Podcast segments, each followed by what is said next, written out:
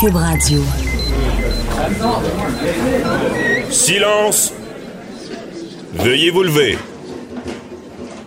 La Cour, présidée par l'honorable François-David Bernier, est déclarée ouverte.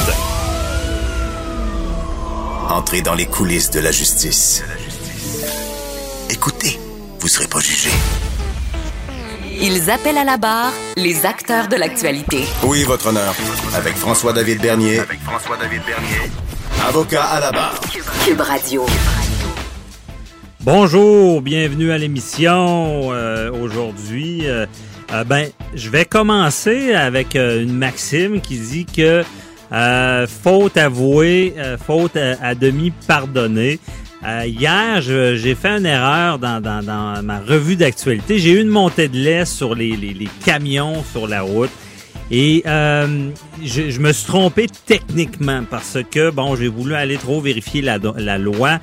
Et euh, ce qu'on sait pour les camions lourds, il y a une définition. Et je croyais à tort que les semi-remorques, qu'on qu'on appelle les semi-remorques, mais là, je me suis informé un peu plus sur le domaine. Et la semi-remorque, c'est vraiment... Je croyais que la semi-remorque était exclue euh, en lien avec le limiteur de vitesse à 105 km heure. Je croyais qu'il était exclu comme un véhicule d'urgence, comme un autobus, parce que dans, dans la loi, le code de la sécurité routière, on dit bon qu'un un véhicule lourd est défini par arrêté ministériel, et je suis allé lire l'arrêté ministériel. On dit que le véhicule lourd au-delà de 11 704 kilogrammes et euh, sauf exception, véhicule d'urgence, et, il doit être régi par ce 105 km/h, ce limiteur de vitesse-là qui est sur le véhicule. Et par contre, on dit ben, un véhicule d'urgence, un autobus est exclu de tout ça. Et c'est écrit une remorque et un semi-remorque. Cependant, je pensais que le semi-remorque était le camion en tant que tel, ce qu'on appelle le tracteur en avant. Et non, le semi-remorque, c'est vraiment ce qui est en arrière, le, le- le chargement. Et c'est là mon erreur parce que le tracteur en avant, quand vous voyez les vannes sur l'autoroute, lui, évidemment, est régi par euh, ce- cette règle-là qui dit qu'il doit être muni d'un limiteur de vitesse à 105 km heure. Et j'ai beaucoup de camionneurs qui m'ont écrit. Euh, J'étais intéressé de les entendre. Même j'ai essayé d'en avoir un en entrevue, ça n'a pas fonctionné. Mais ils m'ont fait part de, certains points. Ils m'ont dit Oh, attention! Attention, il y a, y des, des gens qui croient que les camions euh, vont plus vite. Euh, Il y a des gens qui croient qu'on fait pas attention, mais j'ai eu des témoignages de, de camionneurs qui me disent ça joue à deux sur la route. Il y a les camions et il y a les véhicules. Le camionneur m'expliquait euh, que euh, c'est un certain François qui me disait ben il y y a des angles morts sur sur le véhicule euh, et c'est dangereux parce que des fois si le véhicule est trop proche euh, on, on, ne- on peut ne pas le voir. Euh, les, les, les autos qui s'infilent dans la distance qu'un camion laisse entre son camion et la voiture, des fois, il y a des, des, des véhicules qui vont se placer là. Ben, ce qu'il il me rappelle, il me dit, c- cette distance-là est justement nécessaire à- en cas de freinage d'urgence. Donc, euh, il, y a une il peut y avoir une responsabilité des, des voitures. Et aussi, euh, le, le- il y a, il y a l'élément, en tout cas, c'est ce qui est écrit, euh, ce que François me dit, c'est que les camionneurs, camionneurs pourraient être facilement la police des cellulaires au volant. Ce qu'on m'écrit, je, le crois, je le crois peut-être, dans le sens que c'est que eux sont plus hauts, hein, et ils voient vraiment, vraiment. Euh, une voiture de police verra pas des fois si quelqu'un a son cellulaire en main. Mais quelqu'un qui est surélevé comme les camionneurs voit les conducteurs avec leur cellulaire. Et euh, ce que j'en lis, là, les, les écrits, là, c'est que c'est carrément encore un fléau. Tout le monde en conduisant son véhicule, a, a son cellulaire et euh, c'est problématique. Donc, dans, dans toute la tragédie, tragédie de l'autoroute euh, qu'on a vue euh, dernièrement, il y, a, euh, il y a beaucoup de questions qui se posent et moi je le dis, c'est, c'est, ça peut aller des deux côtés. Il y a, il y a les conducteurs, il y a les camionneurs qui.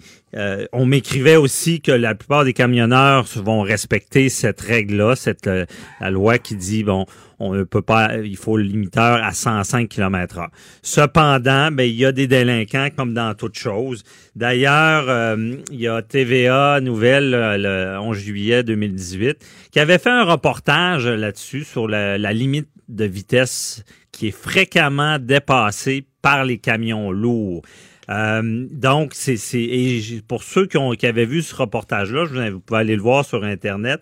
C'est euh, on voit carrément, euh, c'est le journaliste qui embarque avec le camionneur, que lui est limité à son 105 km h mais il se fait dépasser assez rapidement. Donc, est-ce que oui, la, règle est là. Hier, je dénonçais disant que ça devrait être encadré. Je me suis trompé. Je suis désolé. Je suis pas à l'abri de l'erreur là-dessus.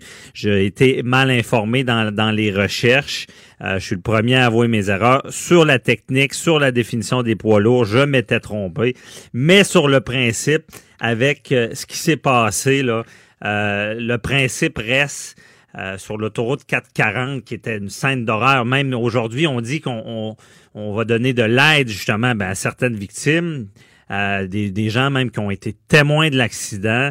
Euh, je veux dire, c'est des choses, lorsqu'on voit ça, on se sent souvent en sécurité dans sa voiture, tu sais, puis on s'imagine pas que le pire peut arriver comme ça, mais vraiment, on, on veut donner de l'aide. Et encore une fois, je suis là pour le côté judiciaire. Et dans ce qu'on sait de la police, c'est euh, il pourrait y avoir euh, eu une distraction du chauffeur. C'est peut-être la faute d'un véhicule, c'est peut-être un véhicule qui, qui l'a coupé ou quoi que ce soit. Mais moi, je le répète, euh, il faut.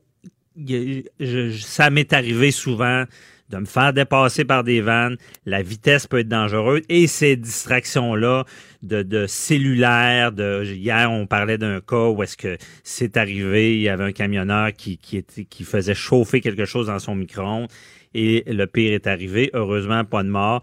Donc, dans ce cas-là, on peut parler il pourrait y avoir de la négligence. Évidemment, quand il y a un accident comme ça sur la route maintenant, premier réflexe de la police, c'est de saisir le cellulaire pour savoir exactement qu'est-ce qui s'est passé? Euh, et on a vu d'autres cas. Il y a des causes où est-ce que des gens, exemple, j'avais vu une cause, une personne avait frappé des, motocyclistes sur le bord de la route puisque le trafic avait arrêté rapidement. on va vérifier ça. Est-ce qu'on était sur euh, notre Facebook? Est-ce qu'on était en, train de texter? Il faut que ça soit intimement lié à l'accident. Il faut que ça... Si on, on, a été sur Facebook, euh, dix minutes avant, malgré que c'est pas fort d'être sur Facebook en véhicule, mais c'est pas encore criminel. Ce qui est criminel, c'est ce qu'on appelle la négligence criminelle. Bon, c'est quoi ça, négligence criminelle pour quelqu'un qui est sur la route? Ben, c'est quelqu'un qui, qui agit, c'est un acte téméraire, déréglé, qui met la sécurité des autres en danger. Et souvent, vous entendez, ah, c'est de la négligence criminelle, et des fois, on entend, c'est de la conduite dangereuse causant des lésions ou la mort. Ben, la différence, est, euh, c'est pas une grosse différence, mais quand on parle de conduite dangereuse, c'est lié à la conduite. Donc, camionneur qui va au-delà de, la, qui va vite quand il devrait pas aller vite ou un automobiliste, ça peut être de la conduite dangereuse causant la mort.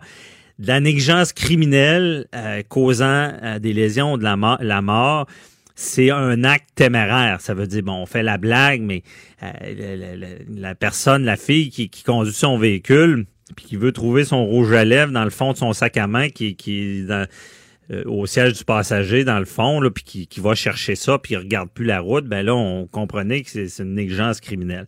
Donc, euh, beaucoup de questions encore sur ce dossier-là. Mais Maître Merde, juste un instant, je voulais juste vous féliciter parce qu'on dit pas faute avouée, faute à demi pardonnée. Pour un avocat, faute avouée, faute complètement pardonnée. Préparez vos questions. Cube Radio vous offre les services juridiques d'avocats sans frais d'honoraires. Appelez ou textez. 187 Cube Radio. Cube Radio. 1877 827 2346. Le droit des affaires, ça semble compliqué, mais euh, ça touche beaucoup plus de gens qu'on croit. Et vous, les auditeurs à la maison, je suis certain que vous avez, vous avez peut-être eu des projets, vous démarrez en, affaires, vous êtes peut-être entrepreneur. Euh, vous avez, vous êtes incorporé une compagnie au registraire des entreprises.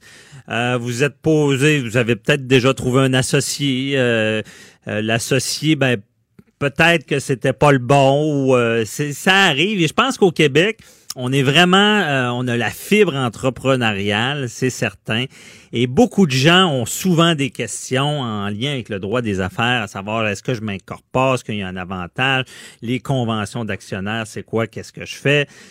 Et j'ai un spécialiste dans le domaine, maître Jocelyn Morancy, qui est du cabinet légaliste, qui qui justement euh, qui, est avec nous, mais on le laisse aller après, qui s'en va faire un closing. Bon, un closing, on entend souvent ça. Bonjour, Maître Morancy. Bonjour, Maître Bernier, comment ça va? Ça va très bien, merci d'être avec nous. Je suis euh. content d'être là, je suis content de votre invitation et de participer à, la magnifique vulgarisation euh, que vous faites pour faciliter la compréhension de ce qu'on fait. Ouais, merci. Oui, puis là, on va vulgariser le droit des affaires. On, y va avec la question traditionnelle est-ce que je m'incorpore ou pas? C'est quoi l'incorporation? Puis à quoi ça sert, dans le fond? Ben, l'incorporation est souvent le premier réflexe qu'on a quand on veut se lancer en affaires. Mm-hmm. Euh, c'est généralement le propre de ce qu'il faut faire. Euh, il y a des exceptions, il y a des places où euh, il y a, des, il y a des, des domaines où l'incorporation est pas nécessaire, mm-hmm. mais le but de l'incorporation, d'abord, c'est de créer un mur, une protection. on crée euh, créer une société. On dit plus une compagnie au Québec, on dit une société. Oui, ça a changé. On, a pris le, vocable de nos amis français. Mm-hmm. C'était la loi sur les compagnies du Québec. Maintenant, c'est les lois sur la loi sur la société, sur les sociétés du Québec. Ok. Alors, on dit, on dit plus compagnie, c'est difficile encore. Là, c'est une société. Alors, quand on on dit le Inc encore. Le Inc demeure cependant. Alors, lorsqu'on fait, une, on crée une société, on met, on met une personne au monde. Hein. On met, on met un bébé au monde. On met une personne morale. Nous sommes des personnes physiques quand on crée une société, on met une personne au monde qui est une personne morale. Mais dans quel sens? Ben, elle a des droits? Elle, a tout à fait des droits. D'abord, le droit d'ester en justice, donc comme, comme un humain. Elle a mhm. son certificat de naissance, ça s'appelle des statuts d'incorporation. Oh, hein? OK. Elle a, elle a ses règlements aussi, elle a ses, règles de conduite, ses règles de vie. Mhm. Elle a son carnet de bord, elle a son carnet de santé, qui est un livre de, un livre de minutes, un livre de société. Ah. Parce qu'une société parle par procuration. Ça prend une procuration, une décision des administrateurs ou des actionnaires qui prennent des décisions. Alors, quand on fait des transactions d'affaires, la société doit parler par résolution. Ça, c'est le livre des minutes. Carnet de santé, j'aime les comparables. Fait qu'on a le pedigree. Là, on a le pedigree, euh, qui, qui d'ailleurs est obligatoire en vertu de la loi et mhm. qui, qui, est surtout essentiel quand il y a des vérifications fiscales et, aussi, euh, les, comptables annuellement demandent de vérifier le livre des minutes pour être sûr qu'il est en ordre, pour répondre à eux, à leur, euh, euh, aux, règles qu'ils doivent suivre lorsqu'ils émettent des, des, mhm. certifiés de l'entreprise. Alors, c'est des éléments qui sont, qui sont là. Les des minutes, là, c'est le gros livre noir. Le gros livre noir, cependant, et je suis peut-être un petit peu un précurseur là-dedans, si on a des confrères qui, qui nous écoutent, peut-être le font-ils aussi. Euh, mais là, on s'adresse pas aux confrères. On s'adresse pas aux confrères, on s'adresse aux on parle au public. Mais pour que les gens le sachent, ceux qui sont en affaires, là, le fameux livre noir, là, il est chez le notaire, il est chez l'avocat, il est à la banque, euh, il est dans le fond de mon bureau. On le cherche, mais on le trouve pas souvent. Ouais. On finit par le trouver quand c'est plus le temps. Mm-hmm. euh, maintenant, euh, il y a une nouvelle façon de faire euh, où on peut le mettre dans le nuage, c'est-à-dire c'est un livre virtuel. Ah ouais. Alors il y a plus de papier, il y a plus, il y a plus rien. On, on, on va, on, on, fait quand même les résolutions euh, qu'on met, qu'on place de façon virtuelle dans un nuage.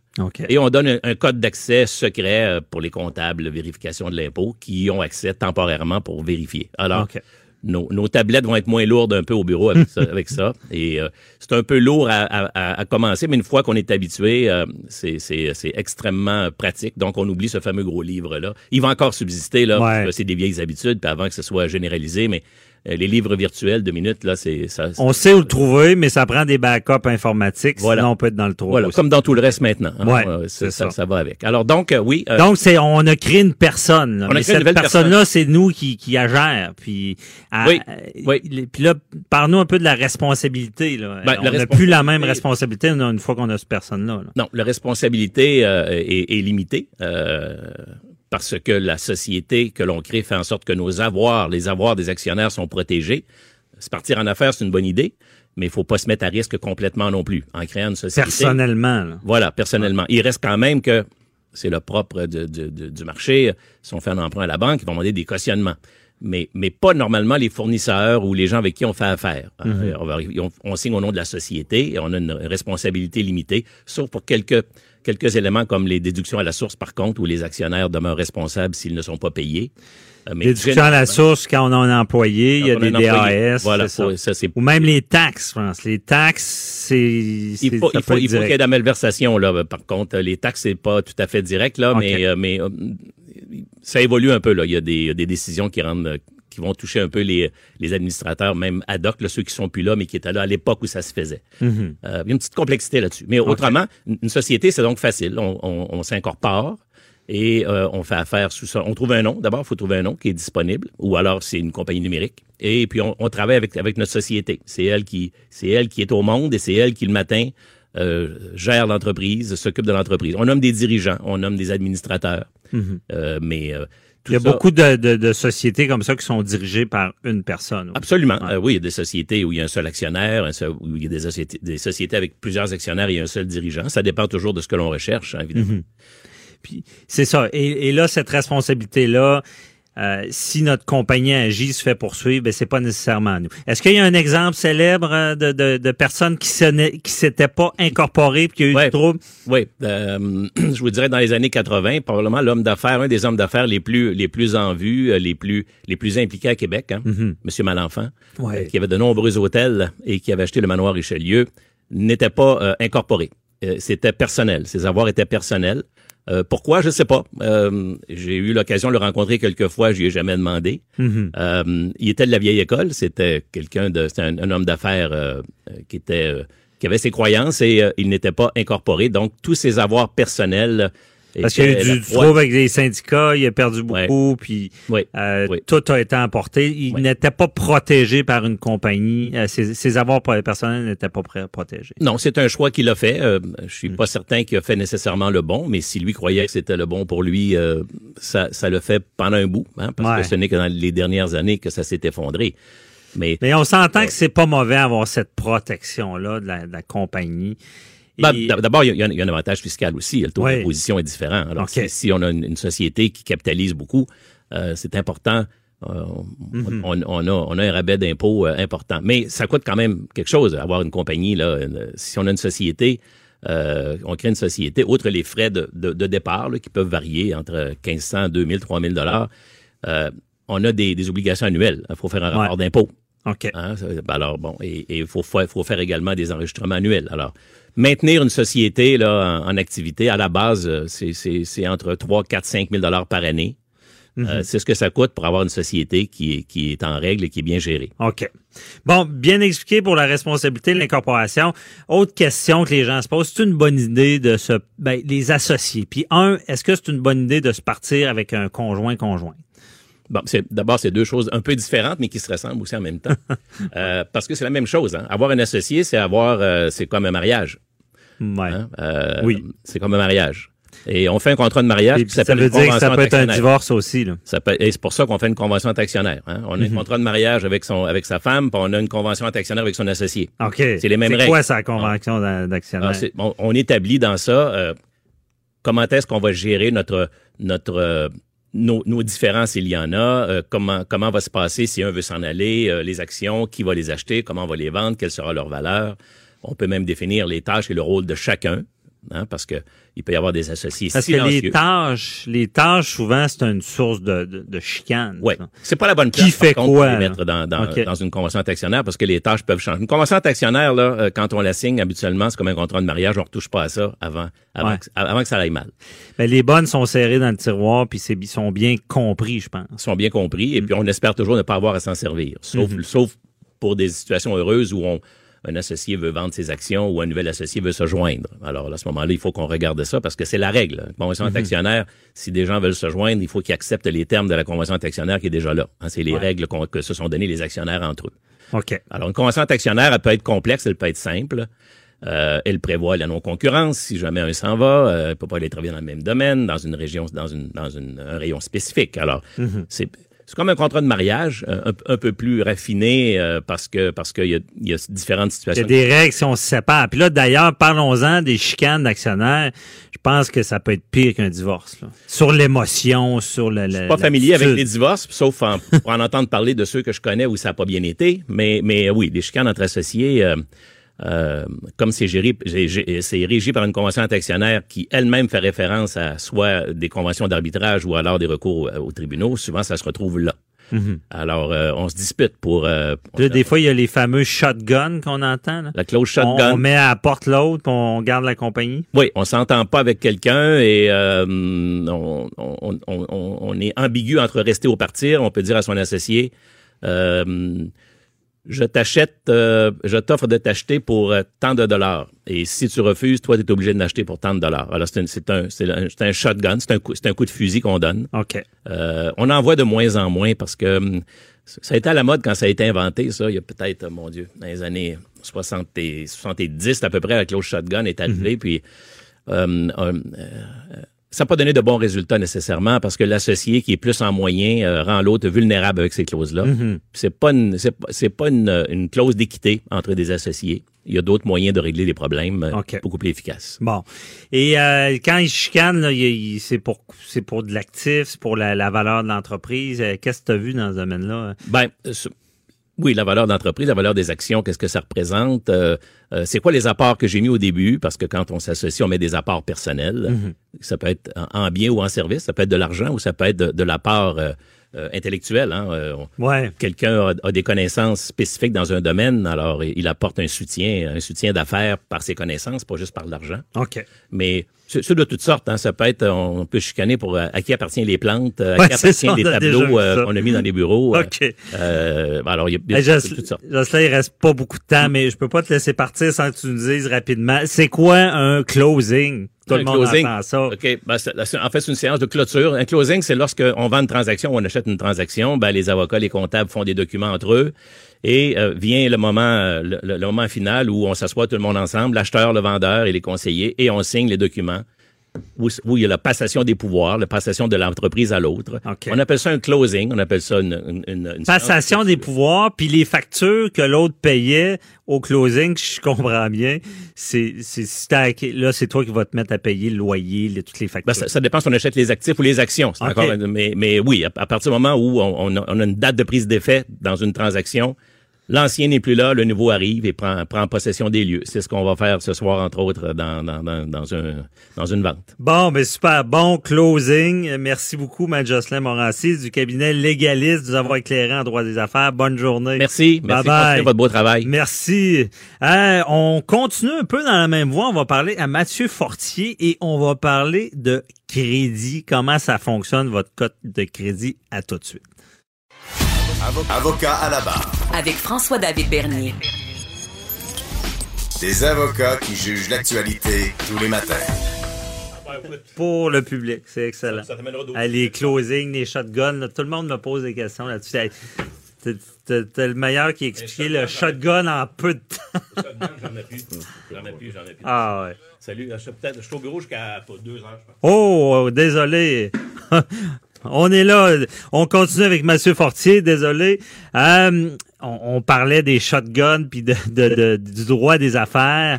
Et euh, c'est un, vraiment euh, en droit des affaires, quand on se démarre, on, démarre une compagnie. il y a beaucoup d'histoires de, de, comment dire de, de rêves. On entend vivez vos rêves, partez-vous en affaires. Euh, par contre, les affaires, c'est pas toujours facile. Et des fois, il y a des, histoires sur deux belles histoires, ben il y en a huit qui va euh, qui, peuvent être dramatiques. Puis j'ai vu en droit des affaires des fois, des, gens tout perdent. Mais on n'ira pas là-dessus. On va sur un autre élément de se partir en affaires et durant nos affaires, c'est le crédit. Bon, le crédit, on dira ce qu'on veut de nos jours, malgré qu'on on se fait voler bien des données avec le crédit, mais c'est très important. Euh, justement, la personne d'affaires qui veut démarrer aura besoin d'un fonds de roulement, aura besoin de carte de crédit. Et euh, des fois, il y en a qui ont une mauvaise cote de crédit. Et comment ça fonctionne? Je suis avec Mathieu Fortier. Bonjour. Bonjour, M. Bernier.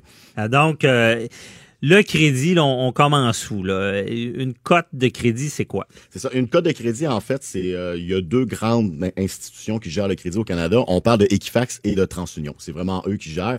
Les cotes de crédit sont différentes de TransUnion à Equifax. Le pourquoi, rapidement, c'est que dans le fond, c'est pas les mêmes éléments qui sont évalués pour donner la cote de crédit. Je vous dirais, dans le domaine financier, presque 99% on va toujours euh, utiliser la code de Equifax. Mhm. Equifax est un, est un indicateur, en fait, d'endettement et tout. Puis dans le fond, moi, c'est ce que je veux présenter aujourd'hui qui fait, qui fait directement du sens avec un démarrage d'entreprise. Ce qui est le plus important pour vous, surtout quand vous démarrez une entreprise, c'est votre code de crédit. Mhm. votre, code de crédit va vous ouvrir beaucoup de portes, comme elle peut vous fermer beaucoup de portes également. Même si vous avez une belle valeur nette, même si vous avez un beau potentiel de, de démarrage, un beau produit, si votre code de crédit est vraiment mauvaise ou vous avez eu des historiques de crédit qui sont mauvais également, ça va, vous fermer beaucoup de portes. Puis lorsqu'on parlait avec Maître Morancy de, oui, une incorporation, mais dites-vous que là, vous allez donner plus de garanties personnelles, même si vous êtes incorporé, on va, les, institutions financières vont aller chercher vos biens personnels. Fait que le but, c'est d'éviter un peu tout ça. Puis le bureau de crédit va être le premier indicateur que les banques vont regarder avant même votre plan d'affaires. Comme je vous disais, même si avez le meilleur plan d'affaires, le meilleur produit, votre cote est pas bonne, on part avec, euh, deux prix, ça c'est certain. Parce que Mathieu, euh, tu as, de l'expérience, bon, tu as été banquier euh, des années, au-delà de 10 ans, euh, d'affaires d'ailleurs. Maintenant, tu es dans les services financiers aussi et chroniqueur financier avec moi. Et mais tu as vu ça, des entrepreneurs qui arrivaient dans ton bureau, il y avait un projet d'affaires et ça marchait pas parce qu'il n'y avait pas le crédit. C'est exactement ça. On a regardé son produit, il était super beau, il était innovateur, il était vraiment au-dessus. Puis des probablement des belles, des belles rentabilités, mais non, son bureau de crédit ne le suivait pas. Donc, dans le fond, moi, ce que je veux vous expliquer un peu, il y a cinq facteurs qui vont influencer votre, euh, votre pointage de. Oui, donne-nous comment ça fonctionne, cette cote-là. L'historique, dans le fond, il y en a cinq, comme je vous disais, mais la pondération est différente. C'est pas 20-20-20. Il y en a une, mais on, on s'en fâchera pas dans les chiffres. Le plus important, on parle de l'historique de paiement. L'historique de paiement, en fait, là, c'est que Lorsqu'on a un montant à payer, exemple, on va prendre une carte de crédit, c'est plus simple. On a, toujours une date de paiement. Donc, exemple, on, doit payer le solde, exemple, le 5 août. Ce qu'il faut pas faire pour, pour nuire à votre code de crédit, c'est de faire des retards de plus de 30 jours de la date de paiement. Ça, c'est vraiment, vraiment, vraiment négatif. C'est sûr que si vous l'oubliez, vous êtes en vacances, la, la date est étendant du 5, vous le payez le 15, il n'y aura pas un huissier qui va être à votre porte là, pour, euh, pour venir euh, pour venir vous saisir ou quoi même. Ça, c'est les paiements en retard. Ça diminue la cote. Exactement. Parce que ça, puis ça, une mauvaise inscription. Donc, dès qu'on tombe à plus de 30 jours, on, vient affecter notre bureau de crédit. Puis ça, cette note-là, en théorie, elle reste 6 ans dans votre bureau de crédit. Le 30 jours. Ah, le, ben, autrement dit, Quelqu'un en retard, il est dans le trouble. Là. Oui, c'est ça. Mais comme, mais comme je vous dis, si vous dépassez de 15 jours, 20 jours, votre paiement minimum, c'est pas grave encore. Ce qui est, ce qui est, ce qui est, ce que l'impact est, est fort, c'est de plus de 30 jours. Mhm. Donc, plus de 30 jours, on, commence à vraiment là, à impacter notre bureau. Quelqu'un qui est à 90 jours. Hein. C'est là que je m'en viens. Donc, euh, quelqu'un qui est à 90 jours, il va changer de cote. On attend souvent une cote de R1, R2, R3, R4 jusqu'à 9. R1, c'est la meilleure cote. Donc, la cote 1, en fait, c'est la meilleure cote. Le R, c'est pour du crédit rotatif. Je ne veux pas trop mêler les gens avec les termes, mais exemple du, du carte de crédit. Un M, c'est pour, pour une hypothèque. Donc, euh, Lorsqu'on dépasse le 30 jours, on commence à affecter notre bureau de crédit. Il y en a une que les gens... Mais euh, attends, le, R, c'est carte de crédit. Oui, exactement. Le R, c'est pour une cote de crédit, donc on appelle ça un crédit rotatif. OK. Quand vous regardez, dans, votre, quand vous regardez dans votre bureau, euh, dans votre Equifax, tu sais, quand vous avez commandé votre bureau, le M, ça veut dire mortgage pour hypothèque, donc le M. Le I, c'est pour un prêt, souvent un prêt à tempérament qu'on appelle. Donc, la, la meilleure exemple, c'est un prêt auto. Donc, mhm. souvent, on va voir le I.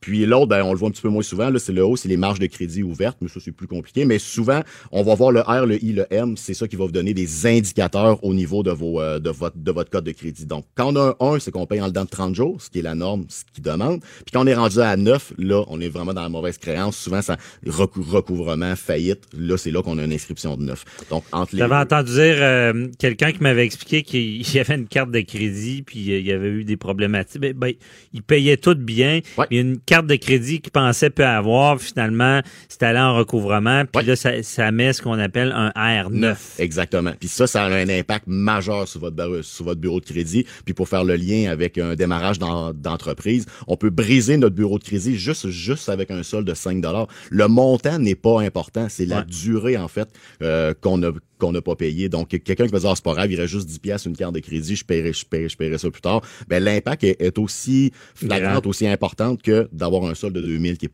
pas payé. Parce qu'une fois qu'on se rend à R9, là, ouais c'est con 6 ans? Ouais, théoriquement, ça reste six ans dans son bureau de crédit. Mais à chaque fois, lorsqu'on lorsqu'on tombe sur un R2, un R3, puis ainsi de suite, c'est qu'à chaque fois, ça fait des inscriptions longtemps dans notre bureau de crédit. Donc, pour refaire son crédit, il y a, il y a des façons de faire, mais c'est certain que c'est pas la finalité non plus si vous avez un, une code 2 ou une code 3 dans votre bureau de crédit. C'est juste que le pointage diminue, mais il reste que si vos cartes de crédit sont quand même bien payées, ben ça vient effacer à la limite là, notre, notre mauvaise cote. Mm-hmm. Il y a des gens aussi qui comprennent moins cette partie-là, c'est la limite par rapport euh, par rapport à ce qu'on paye. Parce que idéalement, on devrait toujours garder 35% et moins de sa limite. Donc, si, exemple, on a une carte de 1000 de 1000 dollars, quelqu'un qui va payer, exemple, 800 dollars par mois, il, il, paye son montant au complet, mais il est à 80% de sa limite c'est pas bon. Même si on a payé le montant au complet, puis on est à 80% de notre, de notre limite autorisée, on va, on va gagner des points à quelque part, mais on va en perdre. on laisse, euh, mettons, à, à 800 tout le mois, à la fin du mois, on paye le 800, mais on est quand même, c'est mauvais quand même, parce qu'on était au-delà. C'est quoi le pourcentage? 35% et moins. 35. Le meilleur, c'est d'avoir 35% et moins. On va, on va, on va gagner des points. Donc, c'est mieux d'avoir des marges de crédit élevées, d'avoir 10 000 sur une carte, puis de l'utiliser moins que d'avoir 1000 pièces puis... Exactement. Mais faut faire, mais faut faire attention avec son crédit rotatif qu'on appelle, parce que le best, c'est d'avoir une carte ou deux. Ce qui mêle les gens souvent, c'est quand ils, ils travaillent ou ils, dépensent avec deux ou trois ou quatre cartes, c'est là que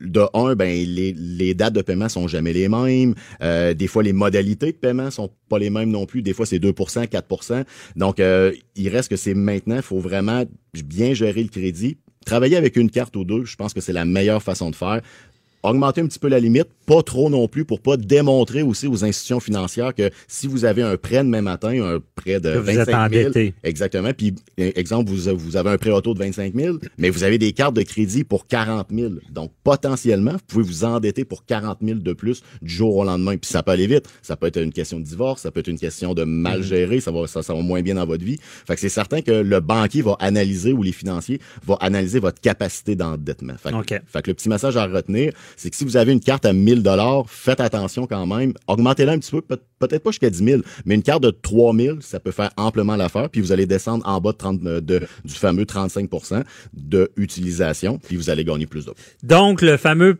paiement minimum, quelqu'un qui dit, bon, ben, OK, ma, ma carte... Euh, euh, loadé, bon, j'ai plus de difficultés ces temps-ci, je vais laisser l'argent là et je vais payer le montant minimum sur une carte. Mm-hmm. évidemment, il paye beaucoup d'intérêt. Mais si je comprends bien, son crédit, il va dévaluer son crédit.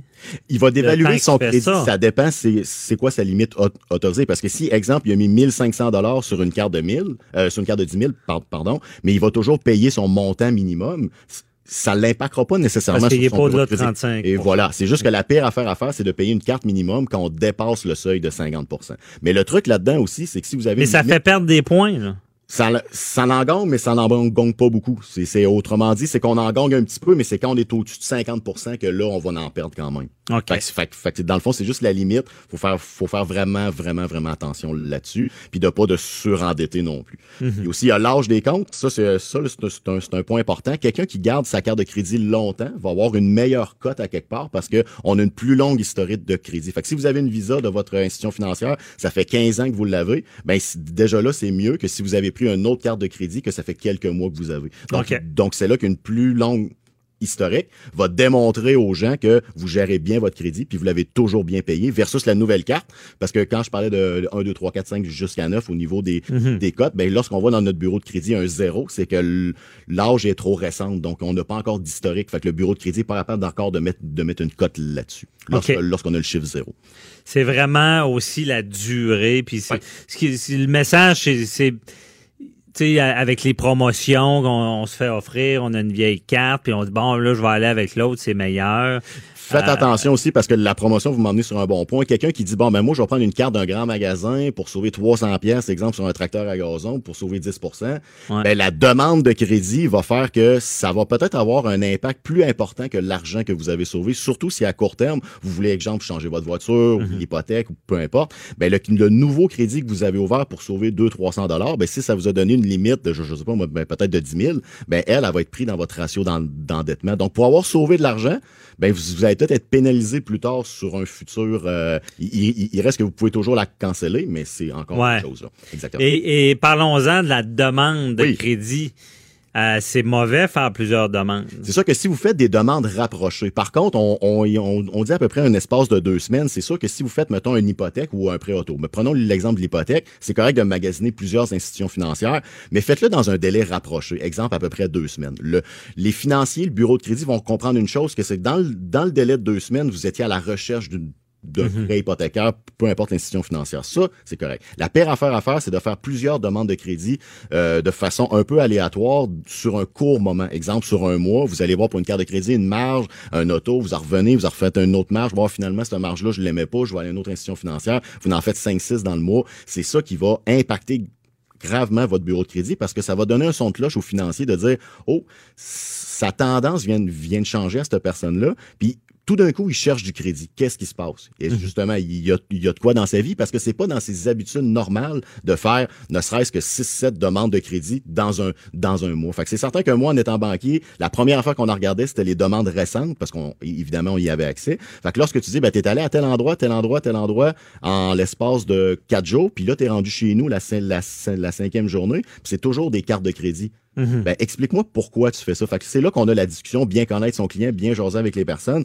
Puis euh, là, c'est là que tu vois un peu la, tendance. Fait que faites attention quand vous faites des demandes de crédit parce que ça, ça, impacte gravement votre bureau de crédit. OK.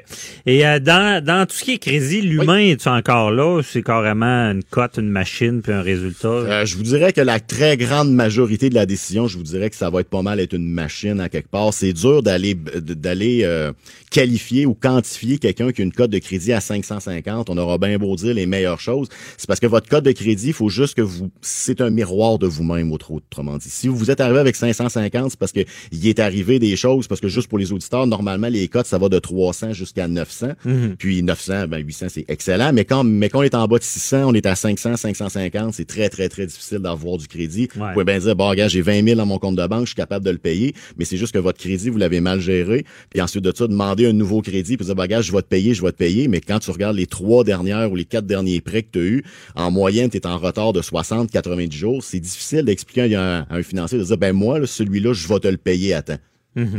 C'est fait que oui, c'est la machine, mais à quelque part, c'est c'est la personne qui s'est rendue à une cote, exemple, de 500, 550, qui va dire, ben, ça a été mes habitudes, donc la machine réagit, faut pas être fâché envers le banquier, faut dire, mais gars, ah, c'est toi qui s'est mis une cote comme ça à quelque part. Là. OK, puis pour finir, il ne reste plus de temps, mais je veux savoir, euh, quelqu'un qui était dans le trouble, mauvaise cote, ça va mal, il se met à travailler avec les trucs que tu as dit, là, combien de temps ça y prend avant de revenir ça peut, Ça peut être très, très, très rapide. Rapidement, là, vous n'êtes pas obligé d'attendre le moment du paiement pour faire votre, euh, votre paiement final. Exemple, le 5 Faites-le trois, quatre fois par mois. Je vous garantis que vous allez retomber à chaque fois en bas de 35% Vous allez monter votre code de crédit, puis ça va aller rapide. Fait qu'un petit truc rapide, payez votre carte de crédit deux, trois fois dans le mois, puis ça va vraiment vous aider. Oh, c'est bon truc. Jamais trop tard pour bien faire, même avec le crédit. Voilà. C'est la nouvelle du jour. C'est bon, parce que ça semblait compliqué, mais je comprends mieux. Merci beaucoup, euh, Monsieur Fortier, de nous avoir éclairé notre chroniqueur financier, ancien banquier et maintenant dans le domaine financier.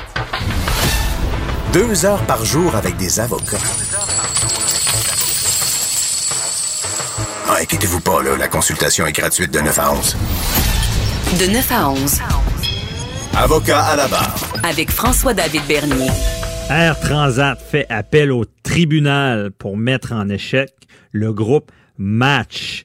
Euh, qualifiant la situation de sans précédent au Canada Transat a demandé hier à un tribunal d'empêcher le groupe Match d'acheter de, ses actions, imaginez.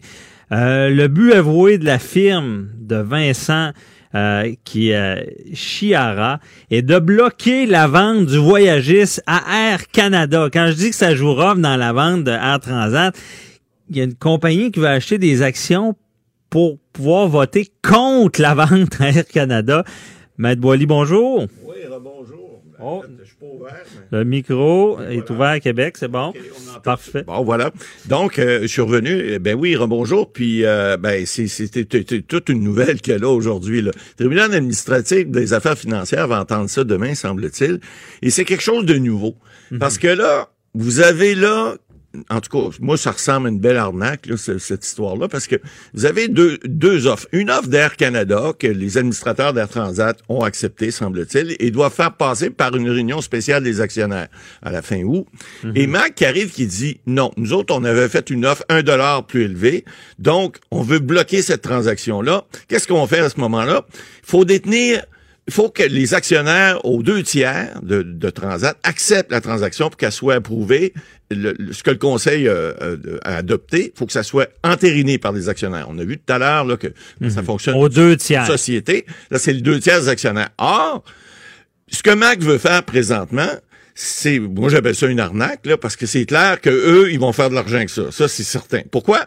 Parce qu'ils vont aller chercher 19% de l'entreprise. 19% ça donne pas le, le, le, tiers nécessaire pour faire bloquer la transaction. Hein? Ça prendrait au moins 25 plus une action, 25% plus un, pour euh, c'est-à-dire 33 et un tiers plus un, pour avoir le tiers qui va bloquer, le tiers plus un qui va bloquer la transaction. On s'entend? Alors 19% c'est pas suffisant. Pourquoi, ah! pourquoi c'est 19% Ben parce que c'est un bloc d'action qui, qui, est accessible, semble-t-il. Il y a des vendeurs pour ça. Bon, parce qu'on a vu l'action de Transat euh, était très volatile. Contrairement à SNC, elle est passée du simple au double. SNC est passé de, de, de 60, quelques, va voir ça tout à l'heure, mais est passé de 67 dollars et est rendu à 16 ou à 15 même ce matin. Alors, peu importe. Donc, Transat, ça a fait l'inverse parce qu'il y a une offre d'achat qui est une offre d'achat d'Air Canada. Maintenant, ce que Mac fait là, ils sont pas fous, hein. Les autres aussi sont pas imbéciles à temps plein. Ça fait que ce qu'ils ont fait, ils sont allés voir un autre groupe d'actionnaires et qui ont 19% également, 0.3. Et donc, à l'heure deux, ça leur fait le 33 et un tiers. Et l'autre groupe a dit la même chose. Non, nous autres, l'offre d'Air Canada à 13 c'est pas suffisant. On veut avoir plus. Puis on pense qu'avec Mac, ben, on va être capable de bloquer la transaction. Ça va faire quoi? Ça va faire que, inévitablement, Mac ne peut pas perdre là-dedans. Parce qu'en payant des actions 14 c'est l'offre qu'ils font présentement sur le marché. Une action qui se transige hier est encore à 12,50 ou autour. Donc, c'est certain que eux, ils ne peuvent pas perdre parce que ou bien ils bloquent la transaction et puis euh, ils vont essayer d'avoir l'entreprise au prix qu'ils l'ont offert à 14 dollars, ou bien ils vont faire monter les enchères parce que Air Canada n'aura pas le choix s'ils veulent garder l'entreprise. Puis on sait que les milieux financiers ont dit qu'à 13 dollars, c'était vraiment un bon prix pour euh, pour le nombre d'actions d'Air Canada de Transat. Alors donc Air Canada n'aura pas le choix de monter les enchères s'ils veulent que la transaction soit acceptée par plus des deux tiers des actionnaires. Ce qui fait, là où je dis c'est une arnaque, c'est pas une arnaque, c'est une stratégie financière qui fait en sorte que c'est de l'argent gratuitement euh, faite. Là. Il, est certain que Marc ne pourra pas perdre dans ce jeu de, de, de, passe-passe-là. Puis la, requête qui est devant le tribunal administratif, on n'a jamais vu ça. Je peux vous dire. Là. Ben, c'est là que je suis intrigué. En quoi le tribunal peut intervenir? Euh, dans tout ça. Ils peuvent, parce que les, les actions, j'ai bien compris, ils sont achetés. Là. Euh, c'est-à-dire que non, c'est une offre d'achat qui est sur la table d'un pourcent, d'un bloc d'actions qui est disponible. Mais donc le tribunal pourrait intervenir ben disant que cette transaction-là est malveillante. Est malveillante. dans le but de, de, nuire à une entreprise. Ben, ben, ah, il pourrait euh, légalement, toujours, dire que c'est une, une, une, une, transaction qui est illégale parce qu'elle n'est pas faite dans un but euh, de transaction usuelle. Lorsque on achète des actions à la bourse, on achète des actions, puis on, on, peut pas nécessairement savoir est-ce que ça va être bon pour le futur ou pas. Il y a toujours un risque lorsqu'on achète des actions à la bourse. Or, dans ce cas-ci, ce que Transat dit, en fait, euh, ce que les administrateurs de Transat vont probablement plaider devant le tribunal administratif en matière de financière, vont dire, écoutez, ce jeu-là qu'on fait présentement, c'est pas un jeu normal de transaction. On vient vicier une transaction. On vient faire en sorte qu'on monte les enchères de façon fictive, seulement pour s'en mettre plein les poches. Puis à ce niveau-là, ben, on appelle ça le libre marché. S'il y a des gens qui sont assez imbéciles pour vendre leur action à un prix X, sachant qu'elle va valoir X plus un ou deux ou trois plus tard, ben c'est comme ça la vie. Il y a des gens, des fois, vous avez un produit, Maître Bernier, que vous achetez, puis le lendemain, il est 2 dollars moins cher. Ben, vous aviez juste à attendre une journée pour l'acheter moins cher. L'inverse est aussi vrai. Alors, s'il y a des gens qui sont, c'est toujours l'offre et la demande. Mhm. Si quelqu'un est capable euh, de, de, de, de, payer un tel prix et qu'un un vendeur est prêt à vendre à ce prix-là, ben, ils vont dire, écoutez, euh, comme on dit en anglais, just too bad. On va faire avec et puis on va payer le prix qui est offert et l'autre va être satisfait du prix qu'il reçoit. Faut pas oublier une chose dans, dans ces milieux-là, c'est de la de la haute finance. Hein? C'est pas euh, c'est pas vous puis moi qui allons à la banque là, dire on a un petit pécune puis on va déposer puis ça va nous rapporter 2% par année. Non non, mm-hmm. c'est de la haute finance et puis on cherche évidemment Air Canada a tout avantage. Euh, les, les, les, les, spécialistes en matière économique et financière ont tous dit que cette transaction là pour Air Canada c'est une bonne transaction. Pour Air Transat aussi semble-t-il parce que on va assurer la pérennité puis on va réduire des coûts donc, on va être capable de, probablement d'en bénéficier. Mais c'est une bonne transaction aussi puis rassurante parce que Air Canada, on s'entend, a l'expertise du ah domaine. ben certain. Parce qu'il n'y avait pas un autre acheteur qui avait qui était dans l'hôtellerie. Ben c'est Mac. C'est Mac, OK, c'est eux. C'est eux, c'est eux. Alors c'est eux qui avaient offert un dollar de plus que Air Canada, mais sans expertise. Or là, on vient rejouer les les les les les, les billes comme on dit et puis on vient dire ah ben là, écoute, on n'est pas capable d'acheter notre offre à 14 dollars a été refusée. Parfait. Il y a un bloc d'action qui est disponible du 9 ou 19,5, je me souviens plus très bien. On vous offre, le, prix de l'action est présentement, mettons, 12,50 On vous offre 14 dollars pour vos actions. On les prend. Avec ça, on va aller voter à l'Assemblée le 23 août. Puis avec l'autre bloc, on va vous bloquer. Puis là, ben, on va faire de l'argent sur votre dos. Ouais. Mais là, c'est devant la Cour, rappelez-moi le... le tribunal administratif des affaires financières. Des affaires financières. bon. Qui est représenté par... vous avez déjà été euh, juge administratif. Là, je vous mets sur le banc avec ce dossier-là. Ouais.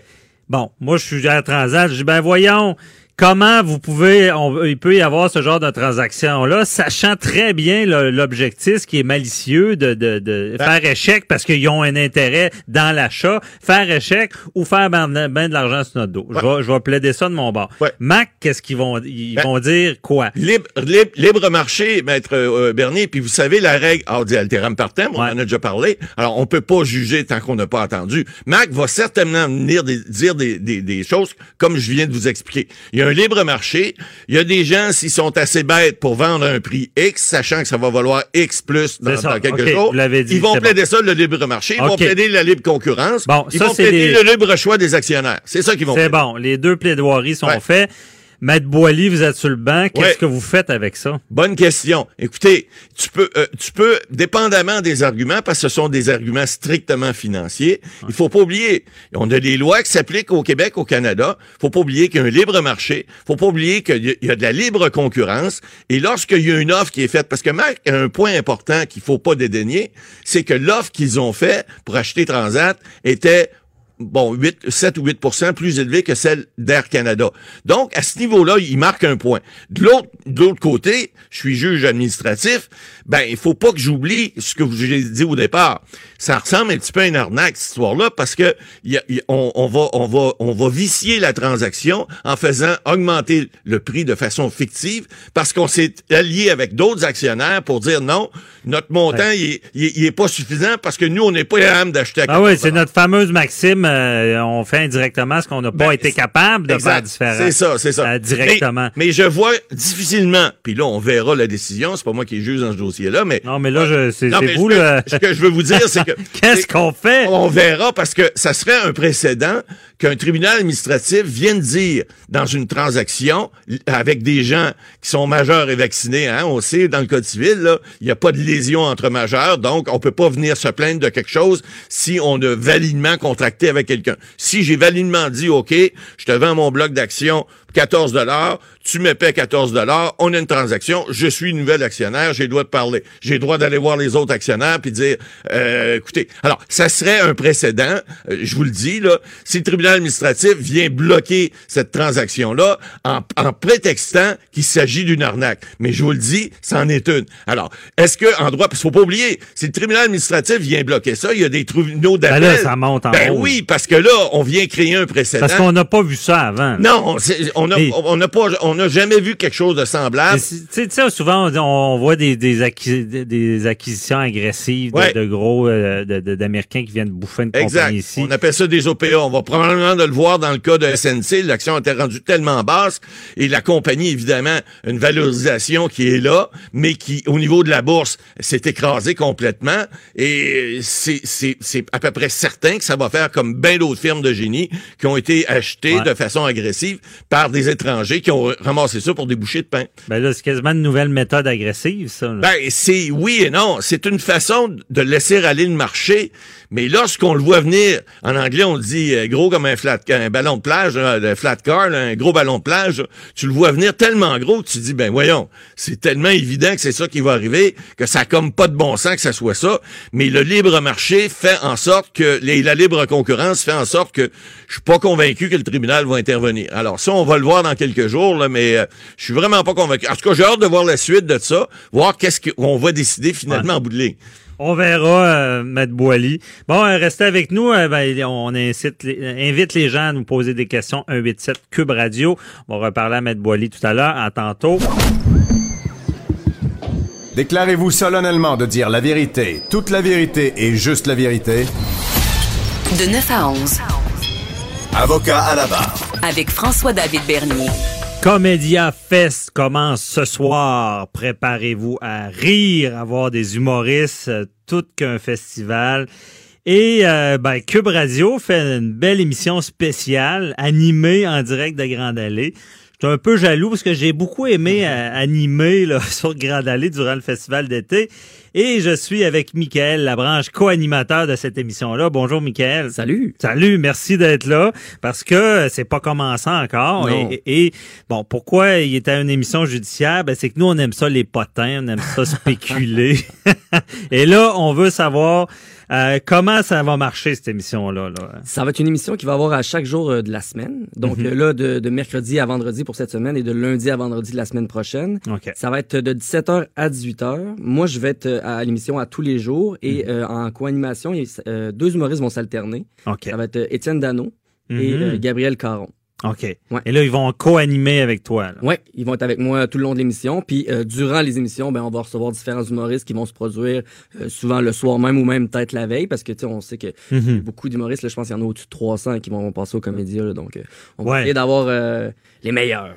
les meilleurs! Puis quel genre de questions vous allez leur poser? Là? Ben, c'est sûr, ça va être en lien surtout avec leur show qu'ils vont faire ici, leur présence au festival. Mhm. Parce que, mais, mais en même temps... Euh, je veux dire, il y, a beaucoup d'humoristes qui participent à plusieurs euh, activités euh, dans le festival, ou sinon ça va être tout simplement des questions sur leur vie d'humoriste, comment ils voient ça. Puis en ayant Étienne Dano et Gabriel Caron avec moi, ben eux qui sont du milieu de l'humour, ben ça va, ça va, ça va donner des discussions intéressantes parce que eux, ils, connaissent ça.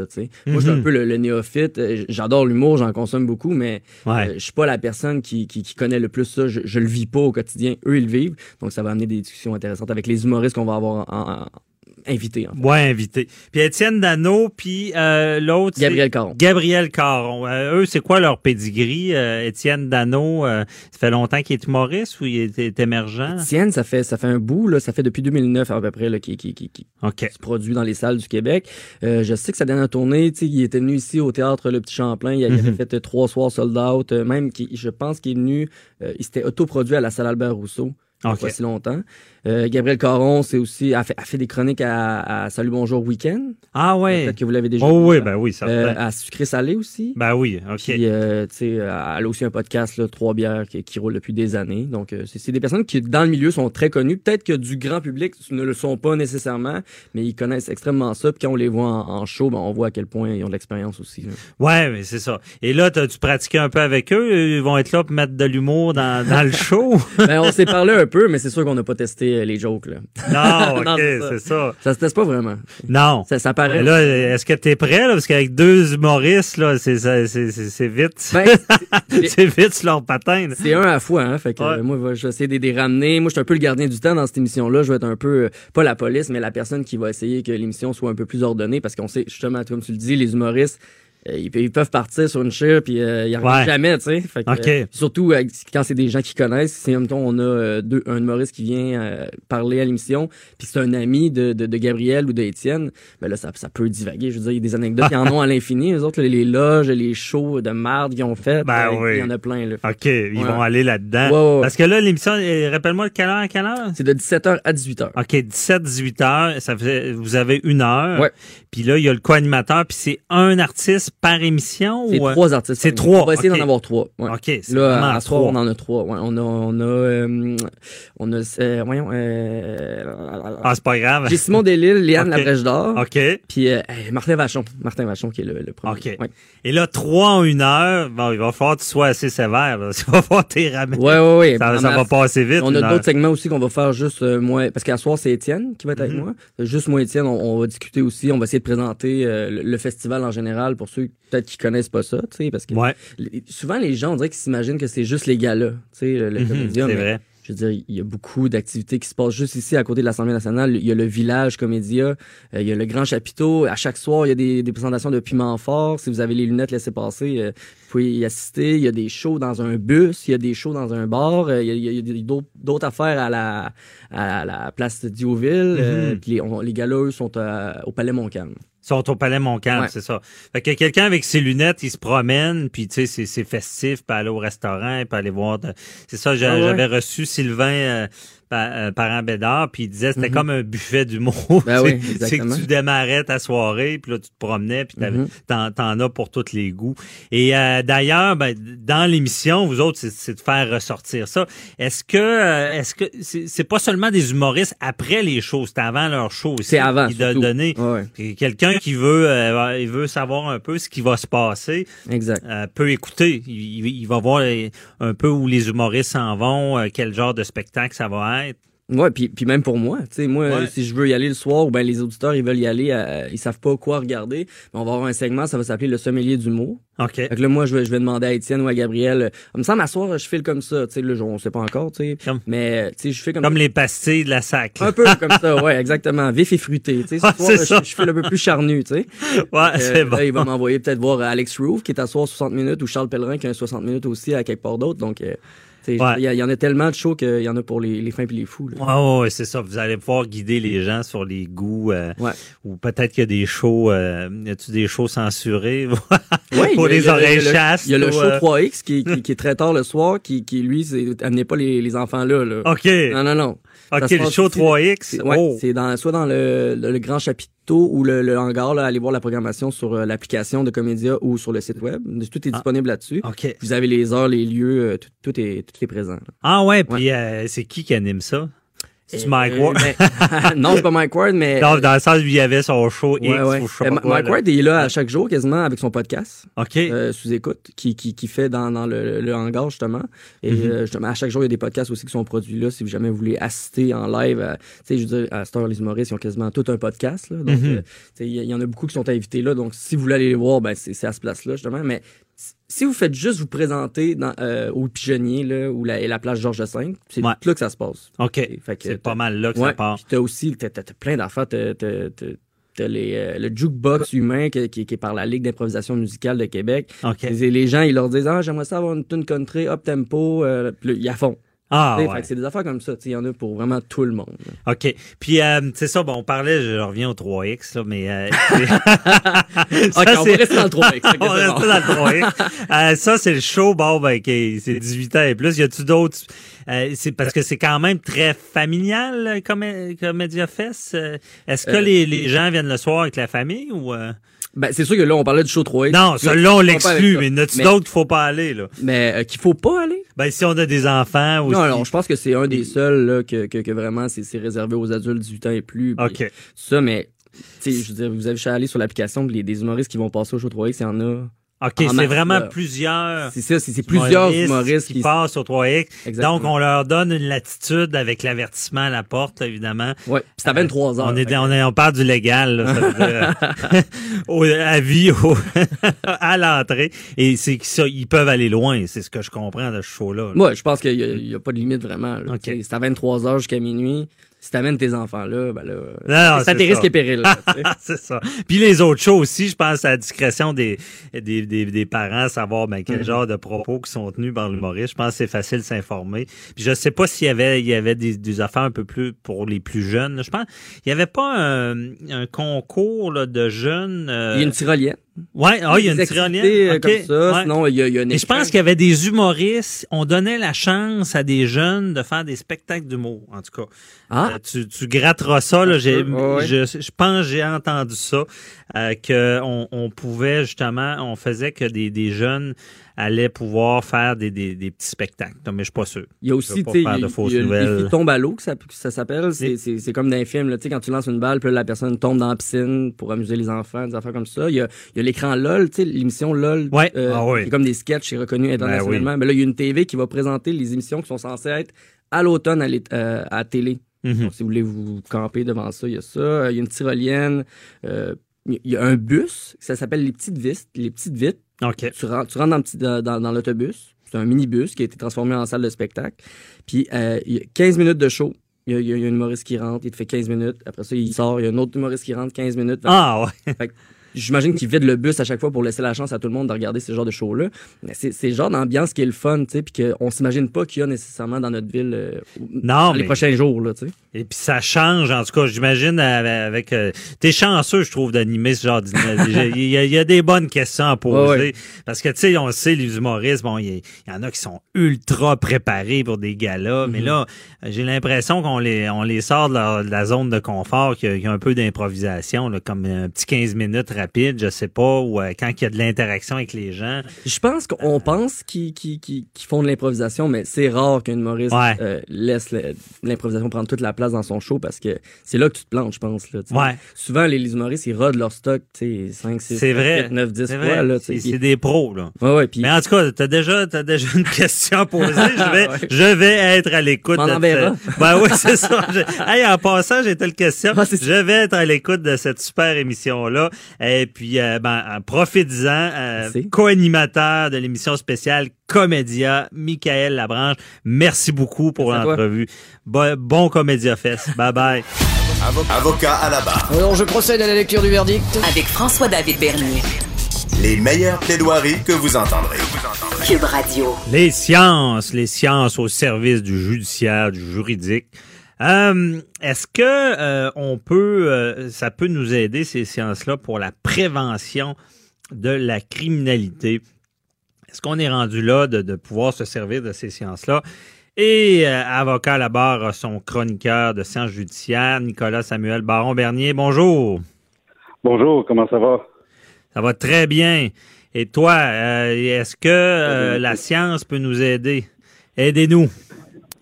Oui, c'est ça. En essayant de répondre à cette question-là, en fait, je dirais plutôt comment les sciences peuvent nous aider à, dans la prévention de la criminalité. Je vais aller avec euh, trois points. La question pour euh, ça va dépasser euh, une minute de, de chronique. Ça passe vite à, un avocat là-bas. Ouais. Donc, premier point, ben, la, prévention, disons, tardive, quand, dernière minute, avec des logiciels.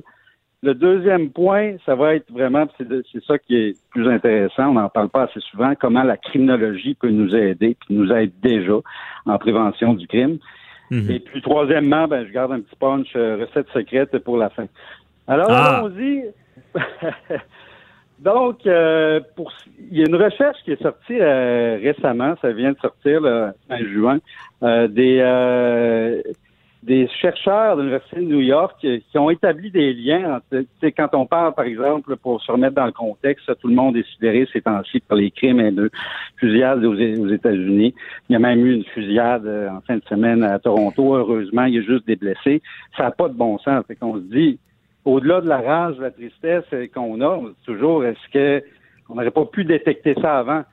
Heureusement, hmm. heureusement, ça se fait. Je sais pas si vous avez vu la nouvelle. Il y a la grand-mère de telle personne qui prévoyait de faire une fusillade aux États-Unis après cette fin de semaine, qui a alerté tout de suite la police. Alors, tout de suite, pour dire qu'il n'y a pas juste la science qui peut nous aider, mais justement une conscientisation. Euh, mais c'était quoi dans ce cas-là? C'est vraiment la grand-mère s'était rendue compte que son, son petit-fils allait euh, commettre un acte terroriste. C'est ben, ce qui s'est passé. faire une fusillade, c'était en parole, c'était acheter une arme. Euh, je me rappelle plus c'est dans quelle ville. Euh, OK, peu importe, mais elle, elle l'a dénoncé avant que ça arrive. Exactement. Donc, ton premier message, c'est au-delà de la science, c'est, avant même d'aller dans les sciences technologiques, c'est l'humain. L'humain est... Oui, exactement. Et le meilleur, la, meilleure prévention, l'entourage d'en parler. Oui, euh, tout à fait.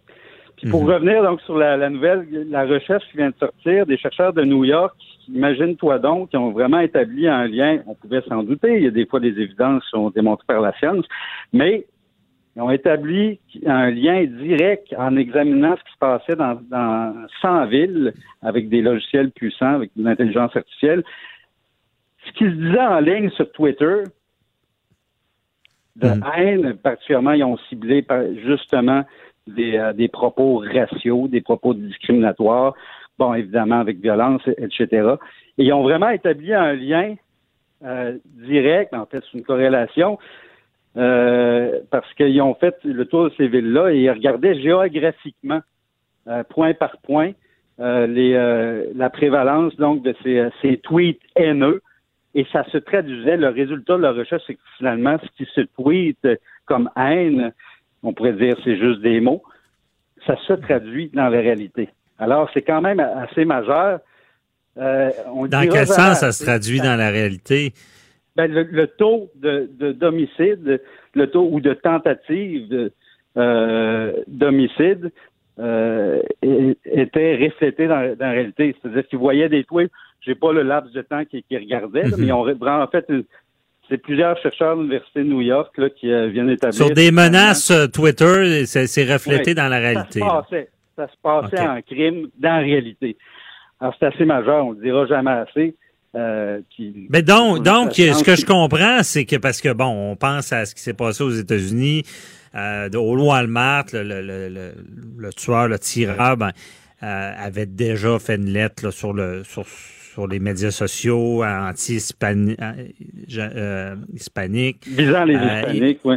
Ouais, c'est ça. Donc, il y, avait un peu, il y avait des traces déjà qui pouvaient peut-être nous laisser présager de, de drame, mais euh, donc, ce que je comprends, c'est que le, web est déjà, avec la technologie, euh, inspecté ou euh, il y a déjà des algorithmes qui essaient de détecter les, propos haineux.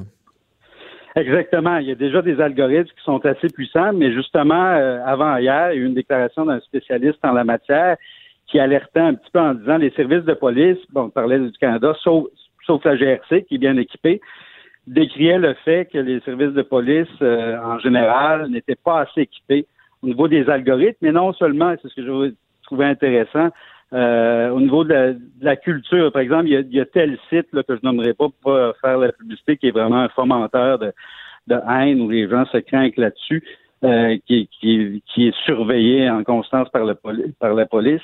Et ce spécialiste-là disait, ben, il y a tel autre site qui sont pas connus, et ces gens-là ont des codes, ils parlent en code, en mime, en et il faut donc qu'il euh, y ait plus d'investissements qui soient faits, non seulement pour euh, développer des algorithmes qui vont s'adapter justement à cette culture-là, en guillemets, si on peut l'appeler comme ça, qui, évolue, mais que tous les corps de police, non seulement fassent de surveillance humaine, surveillance avec algorithmes, mais aient des formations aussi pour vraiment détecter ces codes-là euh, ou vraiment des, euh, c'est vraiment parfois des, des mhm. bombes à retardement là, qui peuvent, pourraient se, traduire par des crimes réels. Je trouve, je trouve ça intéressant, Nicolas, Samuel, parce que, bon, euh, on, on, la plupart des tueries, malheureusement, il y avait des indices, les meurtres aussi, Daphné Boudreau, Huard Daphné Boudreau au, Québec également. C'est un meurtre de, de, son, conjoint qui l'a tué. Bon, euh, il y avait des, des, des, vidéos Facebook. On voit tout le temps ça. Puis là, je comprends avec ce que tu dis, c'est qu'on peut déjà aller repérer ça, mais ça doit tellement être difficile parce qu'il y a tellement de propos. Euh, sur le web. Puis, euh, on fait une erreur à la radio, on se fait quasiment injurer. Euh, tu sais, je veux dire, il y, a, y, a, tellement de propos. Les gens sont, sont braves derrière le clavier. Ils, écrivent des choses qu'ils diraient jamais. Mais comment on réussit à faire la différence entre ce qui est vrai et ce qui est faux? Mais justement, mais là, je te dirais que là embarque mon deuxième point parce que je te parle, ça, c'est la détection quand il est presque trop tard, l'alerte mhm. rouge. Euh, tu as même des, euh, par exemple, des, logiciels qui s'en viennent, qui détectent avec les caméras, mettant dans des tabagies, euh, s'il y a tel comportement qui euh, la personne avec tremblement, tout ça, va commettre un crime. Bon, ça, c'est discutable. Mais on s'entend qu'il est presque trop tard. la criminologie, qui est une science, elle, euh, elle, cherche à comprendre c'est quoi qui fait en sorte qu'un criminel peut devenir un criminel, quoi les facteurs sociaux, euh, c'est quoi les facteurs de risque, et elle peut nous aider, elle nous aide déjà. En fait, il y a, plein, plein, plein de projets, on n'en parle pas assez dans les médias. Euh, j'invite à aller voir aussi sur le site de la Sécurité publique Canada, sur le site du ministère de la Sécurité publique du Québec aussi. Il y a plein, plein de projets. Et il y a eu des annonces récemment et tout ça vient de données probantes. C'est-à-dire qu'on sait que tel facteur, euh, quand c'est pris précoce, on, on, parle de détection précoce euh, dans des familles, chez les jeunes. Et il y a plein, plein de, de, de, projets qui se font. Par exemple, la police de Laval récemment avait annoncé euh, pour contrer la violence amoureuse chez les jeunes. Un, un, projet de jeu d'évasion où un couple va, se promène en roulotte, tout ça, puis les, policiers sont animateurs. Et là, ils jouent un jeu de rôle de détective. Mais pour analyser, en réalité, même si c'est un jeu de rôle, si la relation est saine. Et mm-hmm. tout ça vient, c'est, il y a eu un, il y a un projet aussi qui a été annoncé récemment par la police d'Ottawa sur le, le compte pour réduire les crimes euh, avec armes à feu. Et puis, euh, c'est inspiré d'un projet qui a montré son efficacité en Écosse. Un exemple concret, par exemple, c'est axé sur les gangs de rue. Euh, ils vont aller, par exemple, quand, suite à parfois une blessure par balle d'un membre mhm. de gang, on s'est rendu compte que le temps d'aller le voir, c'est quand il est à l'hôpital. Et on envoie des travailleurs sociaux.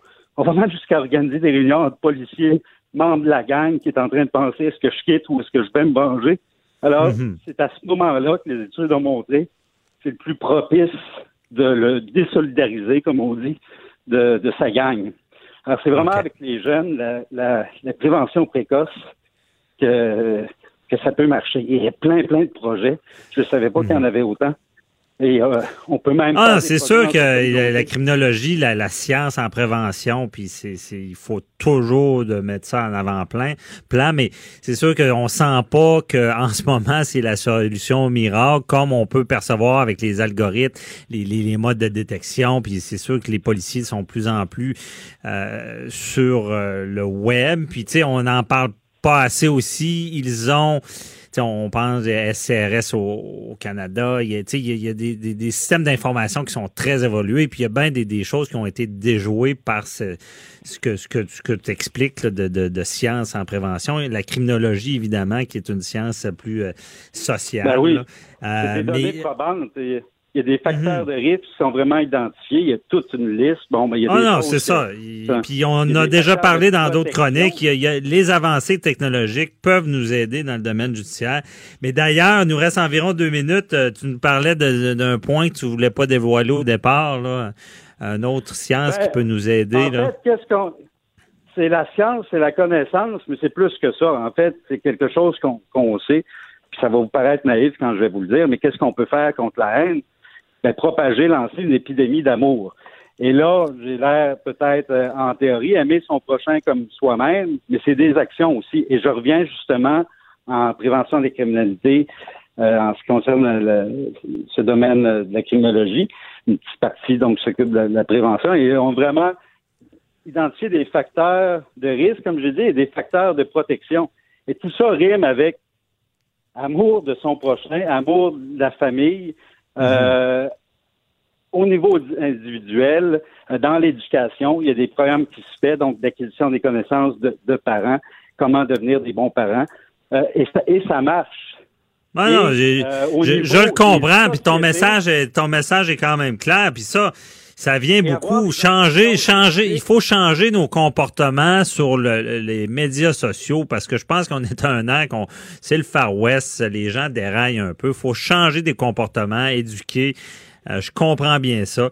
Euh, c'est tout le temps qu'on avait pour cette semaine, Nicolas Samuel. Euh, par contre, la semaine prochaine, dernière semaine de l'émission d'été, j'aimerais, je t'annonce déjà que je veux t'entendre sur euh, ce qu'on appelle la loi de Murphy et la loi de l'emmerdement qui touche tout le monde. Qui, euh, ah, je veux parler des neurosciences euh, dans les tribunaux? Ah, ben ok, bon, on, se reparle. On, on parlera d'un et de l'autre parce que moi, la loi de Murphy, ça me fascine. Tu sais, ce qu'il faut pas qu'il arrive, euh, ça arrive, là, ben, ça touche tout le monde. Fini par arriver. C'est un, ce sera une chronique qui touche vraiment tout le monde. Merci beaucoup, euh, Nicolas hein. Samuel. ça fait plaisir.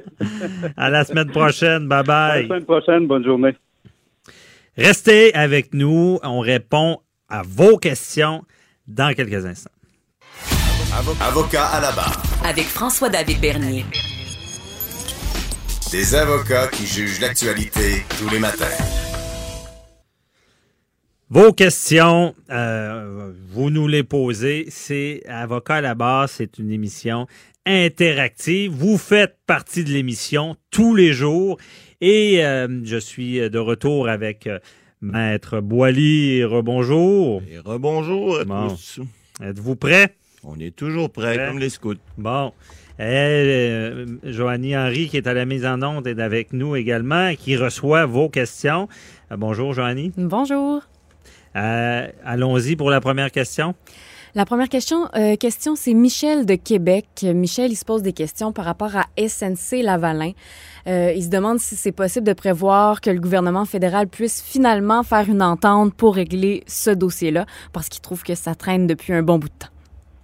Oh, il est revenu dans, le dossier SNC Valin. Ça revient dans l'actualité. On a vu que le titre de SNC il se fait pas mal massacrer. J'entendais ce matin le chroniqueur économique dans l'émission de, euh, de, de Maca et de Caroline.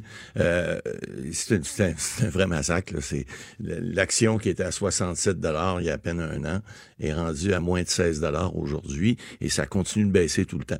Alors, pour, pour, pour répondre 67 dollars il y a un an et 16 dollars. Est-ce que ça coïncide avec l'accord de réparation dont on parlait, la médiatisation? À, peu près pile poil. Pile poil. C'est oh. exactement ça. Donc, est-ce que la question de Michel, c'est de savoir, écoutons, le gouvernement peut-tu faire quelque chose? La réponse, c'est, bon, on a tout vu la saga, on a parlé à notre émission là, cet hiver, j'appelle mon avocat, on a, on a parlé de la fameuse saga de la, petite vie de Judy, là, qui voulait pas intervenir parce qu'elle trouvait donc ça euh, pas correct, euh, moralement euh, impossible, on peut pas s'immiscer dans les pouvoirs du ministre, de la Justice, puis qu'on on peut mm-hmm. pas... Bon, alors, L'accord de réparation, qui est une loi, on le rappelle, hein, qui a été adoptée en 2017, pour justement prévenir ce qui vient d'arriver. Là.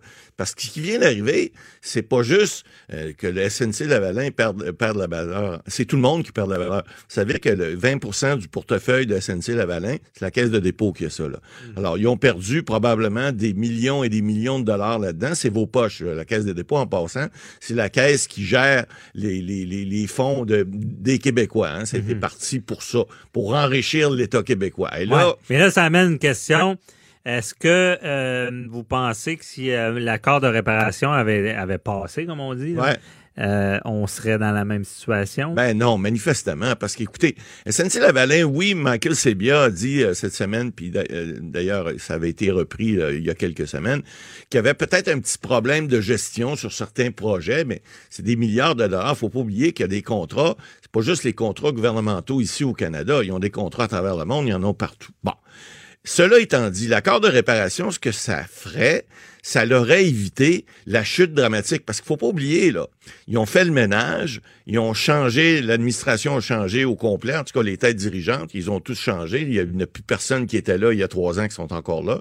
Euh, donc, et, et, et, là, ce que ça va faire, on avait déjà parlé, M. Bernier, souvenez-vous, ça va faire probablement, comme toutes les autres grosses firmes d'ingénierie qu'on avait au Canada, là, suite euh, aux, bon, commissions d'enquête qu'ils ont eues, euh, ben, les, les, prix, ont, ces firmes-là, qui étaient cotées en bourse également, les prix ont chuté de façon dramatique. Qu'est-ce qui est arrivé? C'est des firmes étrangères qui sont venues les, les racheter. Oui, mais c'est ça. C'est ça ma question. Est-ce que en ce moment, moment où on se parle, SNC Lavalin est exposé ah ben, tout à, fait. une offre, comment vous appelez ça? Hostile. Hostile. Une, OPA qu'on appelle. Oui, parce que, d'abord, elle devient intéressante parce que même si les gens ont moins confiance, même si euh, il y, a, toujours le, le, le, fameux procès qui va arriver, le procès va arriver contre SNC Lavalin. Mais si SNC Lavalin vend Autrement dit, son cœur vend ses poumons, puis tout ce qui reste, c'est le corps, mais il n'y aura plus rien pour euh, à l'interne. Alors, la firme qui va venir acheter, va venir acheter quoi? Va venir acheter les actifs de SNC-Lavalin, ne viendra pas chercher les, les problèmes de SNC. Alors, à ce moment-là, le procès va donner probablement rien ou peu. Et puis, tout ce que la, la, loi sur les accords de réparation voulait éviter, parce que c'est là pour ça, c'est là pour éviter que, de toute façon, l'État ne gagnera pas, euh, ne gagnera pas à, à, la longue, parce que le citoyen moyen toute l'activité économique que SNC fait, vous savez, là, c'est plus de 50 000 employés, c'est peut-être moins aujourd'hui, parce qu'il y en a qui ont dû perdre, ou ils ont changé de place, mais peu importe.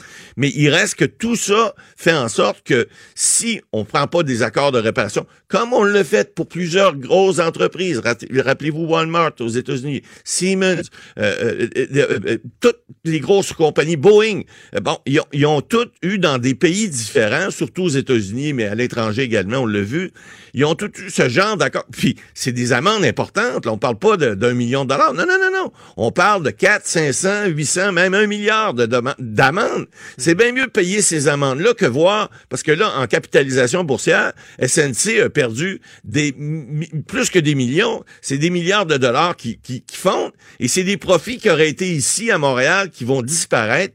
Et là, toute l'expertise comme telle qu'on a développée au Canada puis au Québec avec SNC Lavalin, ben, l'accord de réparation, parce que là, on revient à la question de Michel, est toujours possible, parce que le ministre de la Justice, et heureusement, la petite vie de Judy, elle n'est plus là, Monsieur Lametti pourrait toujours encore intervenir et dire... Oui, mais on est en élection. C'est difficile. Avant les élections, ça va être top. Mais le procès n'a pas lieu encore. Alors, le procès n'a pas lieu. On pourrait intervenir. Mais, est-ce que le gouvernement, à ce moment, a intérêt à appliquer la, réparation? Ben, parce qu'on repart dans la tourmente. Ben voilà. Puis là, il y a encore là, il y a une petite gaguerre. Le Québec bashing, ça marche encore, ça. Alors, ça veut dire quoi?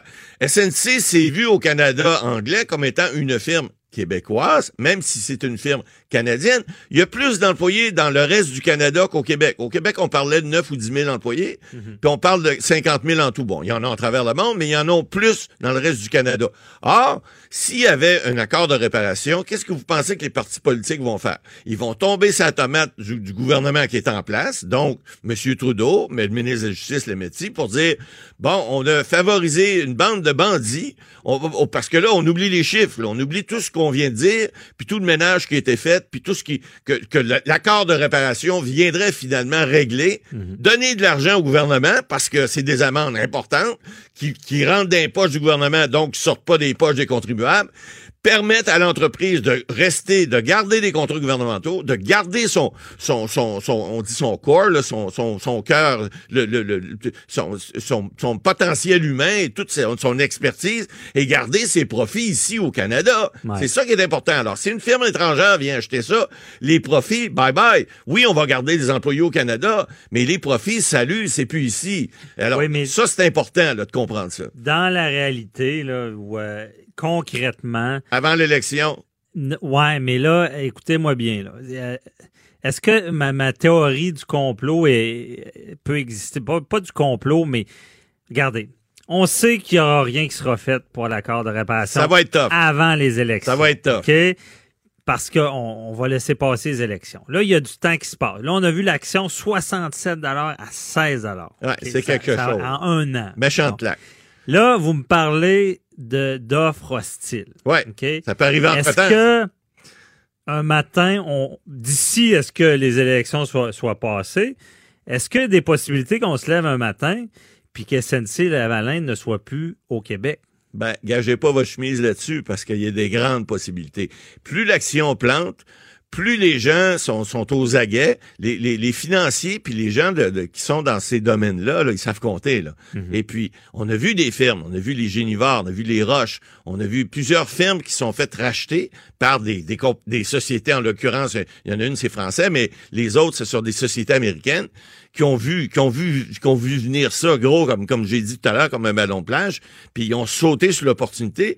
Les actions baissent tellement qu'à un moment donné, il y a un plancher où ils vont dire, non, non, à ce prix-là, on peut pas pas l'acheter. On va faire une offre hostile. Évidemment, il y a la loi sur les investissements étrangers qui s'applique toujours, mais on, a parlé tout à l'heure, lorsqu'on parlait de Transat, le libre marché existe toujours. Donc, s'il y a des gens qui sont prêts à vendre leur action à un prix X, puis d'autres qui sont prêts à les acheter à ce prix-là, puis que l'offre est sur la table puis elle est offerte aux actionnaires, puis les actionnaires disent oui, ben bye bye boss, je m'excuse, mais ça va passer à des intérêts étrangers. Puis mhm. de la manière que ça se passe, on en avait déjà parlé antérieurement, Bernier, souvenez-vous, puis l'action était à 28, 29 dollars dans ce temps-là, puis on en parlait déjà à 16 dollars là, je vous le dis là, gagez rien que ça arrivera pas. Moi je moi je mettrais plus d'argent sur le fait que ça va arriver. OK, je comprends bien, c'est sérieux. Et donc euh, sérieux ce que vous dites euh, ce matin, Maître Boily. Sérieux là. Euh, parce que qu'est-ce qu'on va dire quand ça va être passé aux mains des, Américains? On va dire too late, trop tard. On va dire on aurait donc dû, on aurait donc dû faire un accord de réparation. On aurait donc dû faire ce que la loi prévoit pour justement éviter ça, mais on l'a pas fait parce qu'on est trop ticone, on a eu trop peur de, de, des réactions des gens, puis c'est vrai que des fois en politique, ben il faut faire attention, faut pas froisser un, faut pas froisser l'autre, faut être entre les deux, mais là, il y a des décisions qui vont moi je pense qu'il y a des décisions Est-ce qu'il va y avoir un fautif? Est-ce que est-ce que le jeu politique, est-ce que vous allez même jusqu'à dire que Judy euh, ah, ben, Wilson Rebound serait responsable de la perte ben, de SNC-Lavalin? Ben écoutez, en quelque part, elle va avoir une, part de responsabilité. Je comprends qu'on peut pas tout lui mettre sur les épaules, mais en quelque part, lorsqu'on refuse pour des raisons idéologiques puis je la comprends, mais lorsque la loi prévoit de faire quelque chose pour éviter justement ce qui arrive présentement, puis qu'on le fait pas en disant non, non, non, moi je suis ministre de la Justice, il y a pas personne qui va me dire quoi faire ici, puis cette loi-là, non, non, non, je l'applique pas.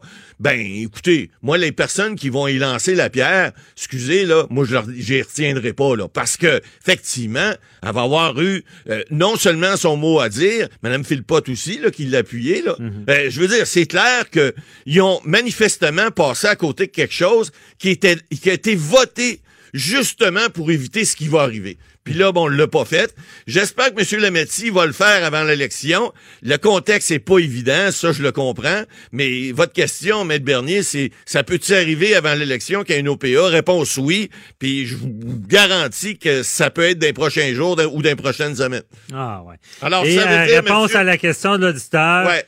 C'est toujours possible. Oui. Jusqu'à, même pendant le procès, ça pourrait se faire. OK. Il s'est installé un jeu dangereux. Ben, c'est pas évident. on va pas nécessairement le. Merci, Matt Boilier. On est parti sur un gros débat. Je pense que vous avez dit des choses très importantes à, ce sujet. À suivre. À suivre. Euh, Joanie, notre prochaine question? je vais... un peu plus légère. Oui, c'est ça. Je vais vous amener complètement ailleurs. On va vraiment changer de domaine. on va se tromper un peu moins. Parfait. C'est, euh, c'est Chantal de Rosemont qui nous a écrit au 187 Cube Radio. Euh, Chantal revient toujours juste d'un congé de maternité, donc elle est de retour au travail depuis quelques jours. Elle travaille dans le domaine de la technologie en fait des technologies. Et son employeur euh, aimerait lui offrir des nouvelles responsabilités parce qu'il est, bien avec la personne qui, qui la remplaçait. Il aimerait ça garder cette personne-là à son ancien poste puis offrir à Chantal quelque chose de nouveau. Puis Chantal n'est pas convaincue que ça lui convient. Elle aimerait ça garder son ancien poste. Donc, elle hésite. Elle aimerait ça savoir quelles sont ses options au niveau juridique. Bon, d'abord, euh, les congés parentaux, que ce soit des congés de maternité ou de paternité, etc., là, la loi prévoit, la loi des normes de travail, prévoit des choses qui sont intéressantes pour Chantal. Elle n'est pas obligée d'accepter un nouveau poste. L'employeur, normalement, est obligé de la réintégrer dans son poste, même s'il y a quelqu'un qui a remplacé, qui peut être très bonne, là, ou très bon, peu importe si c'est un homme ou une femme, mais il reste que elle peut exiger d'avoir son poste. Bon, on a déjà dit à l'émission, en matière de relations de travail, là, parlez à votre patron. Là, euh, faites pas une plainte, allez pas devant la commission des normes du travail ou faites un grief si vous êtes syndiqué. Là, non. Essayez de parler à votre supérieur immédiat ou à lui, euh, au, directeur en haut, pour voir s'il n'y a pas lieu de, de, peut-être s'entendre sur quelque chose. Parce que je comprends que l'employé, lui, dit, elle, elle dit, ben moi, j'ai, un statut, elle a probablement des connaissances dans son ancien poste, c'est pas impossible. Et, peut-être qu'elle doit réapprendre des choses ou des nouvelles techniques pour son nouveau poste. Puis elle a un nouveau bébé, elle va peut-être pas prendre du temps. je sais pas, là, on connaît pas toute l'histoire, mais il reste que euh, parler à son employeur, ça reste toujours la solution première. Mais en droit, parce qu'on est des avocats, maître Bernier, on a des questions, puis les gens nous disent, ouais, ben là, en droit, je peux faire quoi? Ben, en droit, oui, vous pouvez vous plaindre. Vous pouvez faire une plainte euh, à, la Commission des normes de travail si on vous donne pas votre travail que vous aviez lorsque vous étiez à l'emploi avant votre congé parental. Ça, ça s'applique pour tout le monde. Je vous le dis, père, mère, euh, tous ceux qui ont un congé parental. Euh, si, peu importe la période, vous êtes parti un mois parce que vous êtes le père, ou deux mois, ou trois mois, vous avez pris votre congé parental au complet ou partiel, vous, avez le droit de réintégrer votre poste. La mère, c'est la même chose. Généralement, c'est plus long. Ça peut être euh, même jusqu'à un an, 12 mois. Donc, je sais pas combien de temps Chantal a pris, mais peu importe le nombre de mois qui est parti, puis que la personne qui l'a remplacé, mettons que c'est huit mois, peut avoir fait un excellent travail, puis que l'employeur dit bon ben là je vais en profiter, je vais même puis écoutez, faut qu'il vous redonne votre salaire, mais il est pas obligé. L'employeur pourrait très bien dire écoute, tu as un nouveau poste, je vais te donner plus. Vous n'êtes pas obligé de le prendre. Vous êtes jamais obligé de le prendre. Mais c'est à vous de voir avec l'employeur. Écoutez, je vous remercie, vous me donnez un peu plus par semaine, euh, ça fait mon affaire, mais vous savez, j'ai un bébé, euh, les nouvelles technologies, je suis peut-être obligé de prendre des cours du soir, je peux pas faire ça. Alors, vous n'êtes pas obligé de le faire, parlez à votre employeur, mais si ça fonctionne pas, c'est toujours pareil. On dit, parlez d'abord, Plaignez-vous ensuite. Si ça marche pas, ben là, portez plainte, évidemment. Parlez d'abord. Ben, je connais pas votre contexte. tirez, pas d'abord. Ben non, ben, si vous êtes syndiqué, allez voir votre représentant syndical. Sinon, ben écoutez, si le patron veut rien savoir, ben là, vous avez un recours devant les normes du travail. Maître Boily, on comprend bien le principe. Le travail que vous aviez avant, congé de maternité, maternité, vous revenez, vous avez le droit au même congé, à moins qu'il y ait des accommodements, de quoi de mieux pour vous. Exact. C'est une autre affaire. Parlez-en avec euh, votre employeur. Merci beaucoup, M. Boily, pour ces questions. Euh, euh, prochaine question, Joanie?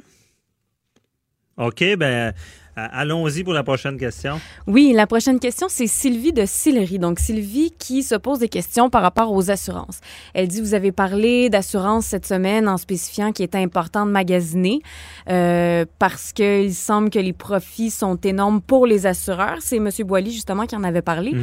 Euh, connaissez-vous une façon légale de contester les primes d'assurance ou, à tout le moins, de vérifier si le prix que l'on paye est juste et raisonnable? Ouais. ça, c'est une Je vous laisse répondre. Ouais, écoutez, euh, on a parlé un petit peu à l'émission. Là. Il, est clair, Sylvie, là, qu'il euh, n'y a pas de moyen légal que je connaisse là, que pour vérifier ou en fait exiger des, de, au niveau des, euh, des, des, assureurs, voir qu'est-ce qu'il y en est. La, la, façon la plus, je dirais, sûre de le faire, on en a parlé à l'émission, c'est de magasiner votre police d'assurance. Maintenant, on a parlé aussi à l'émission, c'est cette dame-là a dû écouter l'émission hier, on a parlé aussi des profits qui font les, compagnies d'assurance, des courtiers, etc. Bon, euh, j'en ai croisé hier au golf en passant, puis je leur ai pas dit que j'allais parler de ça, parce que je suis pas sûr qu'ils m'auraient donné la main quand même, mais il reste que, je veux dire que ces, ces, ces possibilités-là sont offertes. Alors, magasinez, puis sans égorger votre courtier, dites-lui, va voir d'autres d'autres compagnies d'assurance, va voir, parce que vous savez, en matière d'assurance, il y a plusieurs choses également que vous devez regarder. Parce que lorsque vous vous avez un risque, peu importe lequel, euh, si c'est une assurance, par exemple, habitation, il y a plusieurs couvertures que vous n'êtes pas obligé de prendre, puis qui vont faire en sorte que votre police d'assurance va peut-être être moins élevée. On parle de refoulement d'égouts, on parle des fois de, qu'on peut donner une police d'assurance qui sont pas nécessaires dans votre cas. Si vous restez sur le dessus d'une montagne, l'assurance inondation est peut-être pas nécessaire. Hein, par contre, si vous restez euh, près d'un lac, c'est peut-être mieux de faire. Alors, ça, c'est ces petites choses-là. quand vous parlez à votre courtier ou votre représentant d'assurance, vous devez toujours vérifier avec eux parce que c'est eux qui vont faire en sorte si votre police d'assurance va vous coûter moins cher, parce que c'est pas juste le magasinage, il y a aussi l'information que vous allez donner à votre assureur. Si l'information que vous lui donnez fait en sorte que vous avez droit à un rabais d'assurance, par exemple, je sais pas, vous êtes dans un, milieu, dans le Vieux-Québec, vous savez, dans le Vieux-Québec, il y a des endroits que c'est des zones euh, incendiaires et qui sont plus à risque. Hein? Vous avez des immeubles, Maître Bernier, vous connaissez ça, le Vieux-Québec? Alors, il y, a, des immeubles qui sont collés. Si le feu pogne, il risque que toute la rangée pogne en feu. Alors, mm-hmm. il y a d'autres endroits, il y a des coupe-feu qui sont installés et il y a des édifices qui sont assurables et qui sont pas considérés comme dans des zones incendiaires. Ça, si votre assureur n'est pas au courant de ça, ben malheureusement, vous ne pourrez pas bénéficier de la réduction qui vient avec ça. Alors ça, ce sont des choses. Vous devez informer du, du, du, risque aussi. L'assureur doit savoir, parce que vous n'oubliez pas, en matière d'assurance, on le disait hier, vous savez, l'assureur, il y a 70 des réclamations qui sont refusées. Alors, l'assureur est là en fait, pour vous assurer, mais quand vient le temps de payer, il, s'assure, lui-là, qu'il va être capable de garder son profit. Donc, il va essayer de payer le moins possible. Il va essayer de trouver les exclusions d'un police. Il va essayer de, de, de, faire en sorte que ça, ouais, mais ça, lui coûte le moins cher possible. Je, vous je vais m'énerver encore là, si vous me parlez de ça, parce ben, que au Québec, euh, je, je prends le Québec, moi, j'en reviens pas que on paye des assurances, on s'assure, on remplit le petit formulaire, eh on coche ci, ça, ça. Ah puis là, on, on obtient une approbation d'assurance. Vous êtes assuré et vous allez payer. Avec une belle étampe. Une belle étampe. C'est approuvé. Et on sait, pour qu'une police d'assurance soit valable, il y a un premier critère, c'est paye-la, OK? Exact. Paye paye pas, au bout de Moi, je la paye, je paye euh, longtemps, là, mais quand c'est le temps de m'assurer, là, on vient me dire que j'ai pas coché à bonne cause. Ouais, ça, ça Et on vient me dire qu'on me paiera pas. Puis j'ai vu, moi, dans ma pratique, des drames humains, des drames humains, des gens dans la misère euh, se faire accuser qu'eux avaient mis le feu ou qu'ils avaient pas coché à bonne affaire euh, parce qu'ils avaient mal compris ce qui se passait. Moi, j'en viens pas qu'il n'y ait rien qui change puis qu'une police ne soit pas accepté au départ, puis les petites enquêtes des assureurs ne pas au début. ça, c'est vrai. Mais, pourtant, dans le Code civil, c'est écrit qu'ils doivent payer. Vous savez, il y a un chapitre complet sur les assurances. Et, oui, le Code civil protège effectivement les assurés, mais, mais, mais malheureusement, on le dit, là, la, lésion majeure, ça n'existe pas. Donc, si vous signez un contrat d'assurance, puis il y a des exclusions, qu'on arrive après ça, puis on vous dit, ouais, mais vous avez pas lu à la page 14, le paragraphe 6.2a euh, disait que il y avait une exclusion dans ce cas-ci. Et malheureusement, on paiera pas. Il y a un autre point aussi qui est important. Parce que lorsqu'il y, a un sinistre qui arrive, il y a des gens, des fois, qui disent Ouais, mais écoute, je me suis fait voler. Mais je me suis fait voler, puis là, ils font une déclaration à, à, l'assureur, puis ils disent je me suis fait voler ma télé, mon four micro-ondes. Euh, bon, il y en a qui en mettent un peu plus, le poêle, le frigidaire. Ouais, mais ça, c'est une autre affaire. Ceux qui abusent du système Exactement. nuisent beaucoup. Ben, c'est pour ça que des enquêtes, vous en parliez, là, ils arrivent, puis là, ils font des vérifications. ben, c'est là que l'assureur va, va reprendre les calculs. D'ailleurs, des enquêtes, on le sait, on avait eu un détective privé qui disait qu'il se plantait devant l'appartement, puis ouais. des photos, des vidéos. Le gars qui avait réclamé aux assurances qu'il ne levait plus les bras. Exact, capable de travailler. Euh, exact.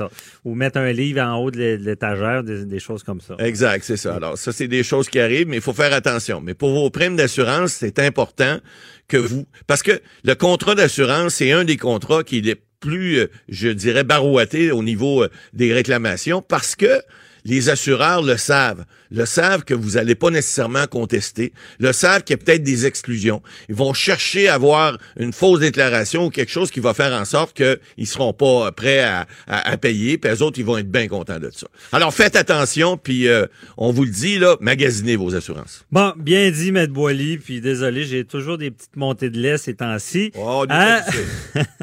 Donc, euh, au retour, on va dans le showbiz. Euh, on parle de droit et showbiz avec Véronique Racine. Restez là.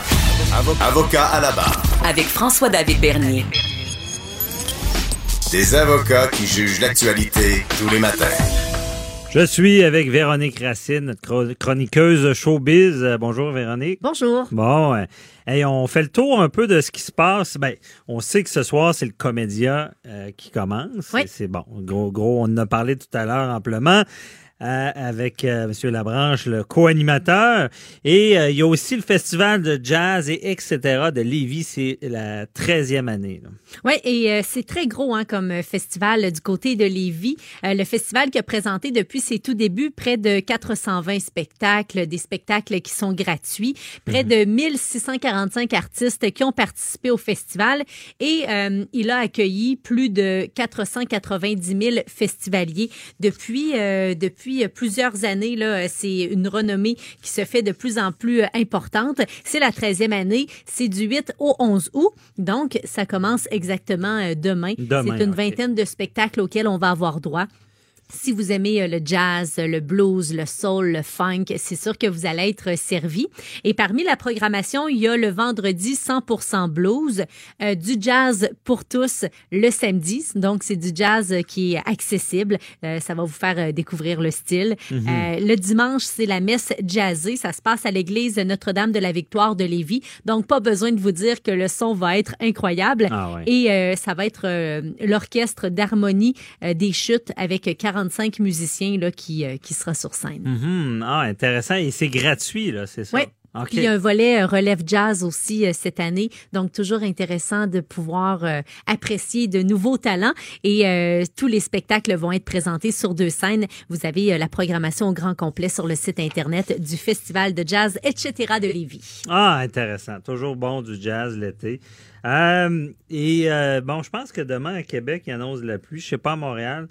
Euh, Mais en fait, c'est un peu intermittent. Hein. Il y a de la pluie un peu tous les jours. Reste à savoir quand ça va tomber. C'est ça. Ben, ben, ouais, c'est pas bon pour le festival de jazz, mais ça m'amenait sur notre autre sujet, nouveauté de Netflix. Oui, ça le temps des fois aussi de un peu de cocooning.